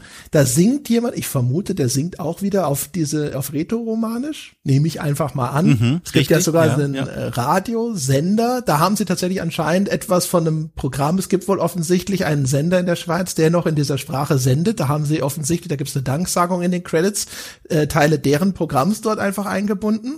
Hab natürlich kein Wort verstanden. Ein bisschen schade, dass es dafür keine Untertitel gibt. Ähm, und es gibt aber dieses Lied. Und dieses Lied ist halt, ah, also das ist so, ich, ich weiß, es soll wahrscheinlich, weil es auch so immer so ein bisschen klingt, als halte es ein bisschen aus der Ferne daher. Äh, soll vielleicht auch wieder so ein bisschen diese, dieses seltsame Gefühl bestärken. Ich fand es nur schön. Mir hat es super gefallen. Ich habe das immer und immer wieder habe ich das angemacht und dann bin ich da mit meinem Heulader über die Berge geeiert, Tom, und habe das Lied laufen gehabt. Das war toll. Ja, das ist die dritte, der dritte Pfeiler, auf dem dieser fantastische Soundkulisse des Spiels steht. Also einmal hier ähm, Geräusche wie Sessellift, dann das, was ich beschrieben habe, der Kuss zwischen ähm, Shining und The Thing und jetzt noch diese Dinge. Das ist, finde ich, für mich ganz stark klingt das inspiriert von Tiny Tim, einen äh, ziemlich äh, expressionistischen äh, Musiker, ähm, der, der, der für vor allem sein Lied bekannt ist Tiptoe Through the Tulips, ähm, der mit einer Kopfstimme gesungen hat und damit ähm, diesen dieser Musik, die er gemacht hat, so einen so einen mh, hm, surreal seltsamen Anstrich gegeben hat. Eigentlich ist das Ganze gedacht, was er machte als äh, Comedy-Musik, aber diese Musik wird eingesetzt in einigen Horrorfilmen, ähm, am bekanntesten Insidious. Da ist ein Lied, ist genau dieses Lied Tiptoe Through the Tulips, ähm, ganz äh, prominent wird das platziert. Und an diesem Stil orientiert sich für meine Ohren zumindest auch dieses Lied. Und das funktioniert richtig gut, weil man es so wie du auch hören kann, einfach nur als Hintergrundbeschallung. Ich habe das Ding sofort aus ausgemacht, weil ich gemerkt habe, das macht's für mich noch viel schlimmer. Ich habe, glaube ich, den Klassiksender im Spiel gehört, weil das war für mich noch am am am, am geerdetsten. Da, das, da konnte ich noch ein bisschen Kraft draus ziehen. Aber ähm, ganz fantastisch. Also wirklich, wie du es beschrieben hast, kann ich nichts hinzufügen. Ganz fantastische Musik. Ich finde halt, das zeigt auch wieder, Also Musik hat halt echt wahnsinnig viel Power, um Atmosphäre zu unterstreichen. Und hier gerade, das wirkt halt auch genauso wie etwas, das in so einer Region laufen könnte. Und das, das schafft halt nochmal so diesen Unterbau von etwas Traditionellem, etwas Altem, etwas aus der Zeit gefallenem. Und aber ich finde halt, es ist halt einfach eine super angenehme Melodie, die ich halt auch sehr gerne gehört habe. Und aber auch, es hat auch dieses Regionale, ne? Also es ist, das wirkt auf ganz vielen verschiedenen Ebenen als nochmal so ein Fundament, auf dem das ganze andere stehen kann. Das läuft da, es ist, hat auch einfach durch diese Anmutung, es gibt ja einen Grund, dass Horrorfilme sehr gerne mit so Musik, die über, die klingt, als würde sie über so einen vorsintflutlichen Schallplattenspieler laufen, arbeiten, weil das alles, das wirkt so, so seltsam, ne? Irgendwie als wär, käme es aus einer gewissen Ferne und man weiß nicht so recht und sowas klingt heute nicht mehr so, wo kommt es her und so. Und das ist toll. Auch wenn du dich von deinem Fahrzeug dann entfernst, es ist natürlich, ne, wie, das benutzt dieses Positional Audio, das heißt, es wird dann wieder leiser, wenn du dich davon entfernst. Und dann habe ich meine Karre gerne auch mal irgendwo möglichst nah am Eingang hingestellt, damit ich es noch ein bisschen hören kann, während ich vielleicht in dem Haus mich umschaue und sowas. Aber ähm, ähm, das Coole ist vor allem, ich, dann laufe ich mal um so ein Haus rum und auf einmal kommt meine Musik langsam wieder rein. Und das ist auch einfach, das ist super schön. Diese Systeme sind leider ein bisschen unvollkommen, das heißt, man hört es dann immer äh, schon sehr schnell nicht mehr, obwohl man eigentlich der Meinung ist, das müsste man noch hören. Ne? Der Abfall von dem Soundpegel ist dann manchmal zu abrupt, aber das ist halt wirklich, das ist selbst in teuren Produktionen manchmal so, dass du das Gefühl hast, so, ah Mensch, jetzt drehen sie hier schon wieder den Lautstärkepegel runter oder ich höre das jetzt schon nicht mehr, weil ich nur, weil ich in die falsche Richtung gucke, das ergibt keinen Sinn. Ich werde das Gefühl nicht los irgendwie, dass du als NPC dieses Spiel für mich noch hättest viel schlimmer gemacht hättest. Also stell mir da vor, wie du da als NPC mit dem Heulader rumfährst und dabei diese schlimme Musik hörst und da freudestrahlend aus dem Fenster starrst und mit dem Auto dann immer ganz nah an deinen Arbeitsplätzen parkst, damit du die Musik hören kannst. Ich also ich habe das richtig vor meinem inneren Auge und es macht mir richtig so richtigen Schauer über den Rücken, ey. Dann hört man dich immer schon anfahren, weißt du, durch den Tunnel hört man schon das Auto und die Musik, weil du das Fenster offen hast und dann muss ich ganz schnell ins Haus gehen, damit du mich nicht siehst. Boah, ich hab das richtig, boah, das ist richtig schlimm. ich bin einfach der, der glückliche Heufahrer. Ich bin der, dem boah. alle zuwinken, wenn er durchs Dorf fährt. Ey, André, ohne Witz, das ist jetzt vielleicht für ein bisschen weg, aber stell dir mal vor, das Spiel hätte das noch. Einen ständigen, sich bewegenden NPCs, der seinem Alltag nachgeht und den du hörst, weil er mit seinem Auto ranfährt und die Musik laut hat. Und dann hörst du, wenn die Musik kommt, du musst dich wieder verstecken. Boah, boah, das wäre so krass. ja, vor allem, wenn, wenn dann, wenn das quasi dann die einzige Quelle wäre und ich die immer, ich, ich versuche ihm immer nachzurennen. Warte, Oh mein Hallo? Gott, oh mein Gott. Was läuft da? So wie, wie heißt das? Welche Gruppe? Gibt's das auf Spotify? Hallo? oh. Ja, also äh, Michel Ziegler, wenn er zuhört, ne? Input für Teil zwei dann vielleicht. Munder und zwei. Ja, ohne Scheiße. Ich hatte äh, seit äh, The Search mit The Prisoner hatte ich nicht mehr so viel Spaß mit so einem konkreten Song in einem Spiel. Das ist halt echt Zufall. Das ist halt so wie auch wie hier in, in Fallout. Weißt du, so die typischen Fallout-Songs äh, mit, mit I don't want to set the world on fire und sowas. Ne, die, das ist so, das, das bleibt im Sinn, es verortet das Ganze nochmal irgendwie so ein bisschen einfach so zeitlich und das, ja, das ist halt echt cool. Also da ist halt, ist auch geil zu sehen. Also wir reden ja im Rahmen der Spieleförderung in Deutschland immer so ein bisschen ne, darüber, so ja, das ist ja auch Kulturförderung und sonst irgendwas. Und wir wissen alle, dass das zu einem gewissen Grade so ein bisschen ein Feigenblatt ist, weil das halt einfach äh, schwieriger ist, sowas als Wirtschaftsförderung durchzusetzen. Ähm, aber es gibt ja dann auch immer so ne, diesen Prüfkatalog für kulturelle äh, Einflüsse ne, dass das so eine not notwendige kulturelle Identität vorhanden ist. Und ich würde mir echt wünschen, gerade wenn wir jetzt schon so ein Förderprogramm haben, dass mehr sowas auch eben dann auch aus Deutschland rauskommt, weil ich finde, das Spiel ist ein super Beleg dafür, auch wie bereichernd es sein kann, wenn sich ein Titel so richtig in so eine kulturelle Identität reinkniet. Weißt du, was ich meine? Das fühlt sich wirklich an, das hat ein, äh, eben die Identität von diesem Lebensraum und äh, für mich sind viele Dinge fremd, ne? Also auch sowas, ich habe das mit dem Buttenmantel ja gegoogelt und vielleicht war es sogar falsch und das ist eine ganz andere Sorte Strohmann oder sowas, ne? Aber da, du siehst auf einmal, da ist dieser folkloristische Hintergrund. Äh, du siehst die Architektur dieser Region, du hörst diese Sprache, die fast ausgestorben ist und sowas. Und da ist so viel Zeug drin, was es interessanter und auch viel, viel frischer macht in der ganzen Anmutung, einfach weil es dem mit offenen Armen entgegengegangen ist und nicht die ganze Zeit gedacht hat, so, oh, aber ist das nicht äh, Gift für den internationalen Verkaufserfolg? Ja, so genau, richtig. Und da sprichst du was Spannendes an. Das habe ich ihn nämlich bei Okay Cool auch gefragt. Und da hat er mir nämlich gesagt, der musste, als er mit dem Publisher zusammengearbeitet hat, erstmal einen ganz schönen Widerstand äh, über, über, über, also ne, übersteigen, hinter sich lassen. Denn völlig zu Recht, der Publisher hat zum Beispiel gesagt, hey, rätoromanisch, ich weiß nicht, ob das so klug ist, weil das spielt doch keiner. Kein Mensch hier in Amerika oder so will Untertitel lesen, macht es doch auf Englisch direkt. Und dann hat er gesagt, nee, das gehört zu seiner Vision, macht er mal. Und das hat ihm ja jetzt nicht zum Nachteil gereicht. In unserer Besprechung kommt ja auch raus, zumindest in unseren Ohren, ist das was, wovon das Spiel profitiert. Und was er dann gesagt hat war, weil ich habe ihn nämlich dann gefragt, warum gibt's denn eigentlich noch viel mehr von dieser Art Spiele? Denn Mundown finde ich zeigt ja, wie viel Potenzial in der Idee des Volkhorrors steckt, aber auch in diesem alpinen Schauplatz, diese Abgeschlossenheit, diese dramatischen Landschaften, diese vielen Möglichkeiten, die die Märchen und Traditionen vor Ort ermöglichen. Warum gibt's nicht viel mehr Horrorspiele dieser Art? Und er hat gesagt, weil viele einfach nicht geglaubt haben, dass das funktionieren könnte, dass das klappt, dass das Leute spielen wollen. Und deswegen freue ich mich auch so doll, André, dass wir jetzt hier heute über Mundern auf dieser äh, prominenten Plattform hier bei The Pod drüber sprechen können, weil ich hoffe, dass damit nochmal klar wird, da steckt Potenzial dran und drin. Und wenn wir damit jetzt helfen, eine Welle des Alpin-Horror-Genres loszutreten in der Welt der Spiele,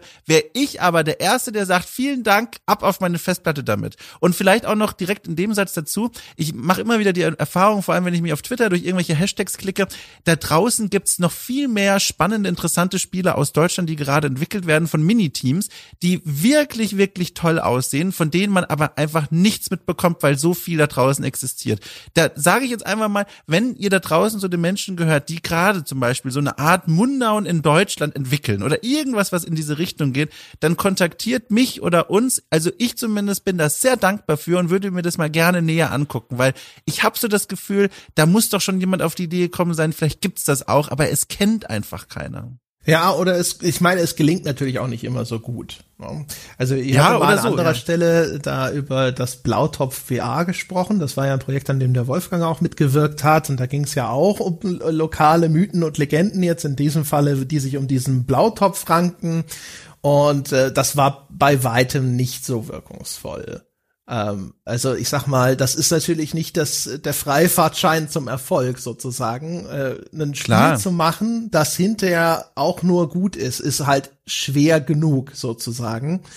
Ähm, aber da ist auf jeden Fall eine Menge Gold zu bergen. Man sieht das ja auch, finde ich, schon so ein bisschen zumindest an der Resonanz, die Mundown jetzt in der deutschsprachigen Presse äh, ne, erreicht hat. Also man merkt, dass diese kulturellen Touchstones, diese Anknüpfungspunkte und dann eben in Verbindung mit einer originellen Optik, dass das schon dazu führt, dass da durchaus mehr drüber gesprochen wurde als über den 22. anderen Indie-Release.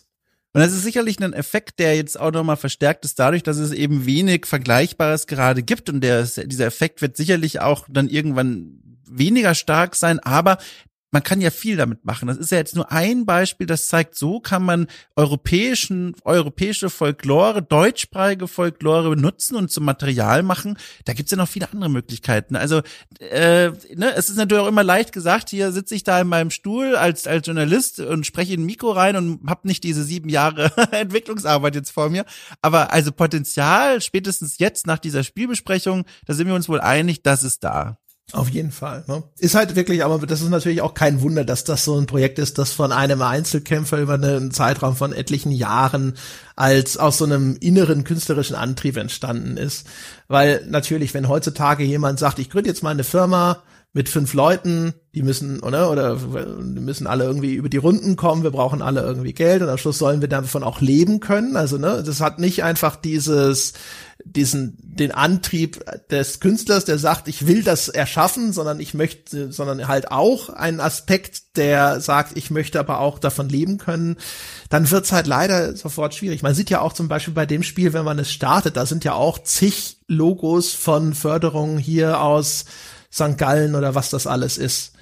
Ne? Also auch da weiß ich nicht. Also wie weit wäre das möglich gewesen ohne Unterstützung auch solchen Fördertöpfen? Ist halt nach wie vor, glaube ich, halt einfach extrem schwierig und auch immer noch ein hohes Risiko, dass man eingeht. Aber das hohe Risiko geht man natürlich immer ein. Ja, ja, exakt.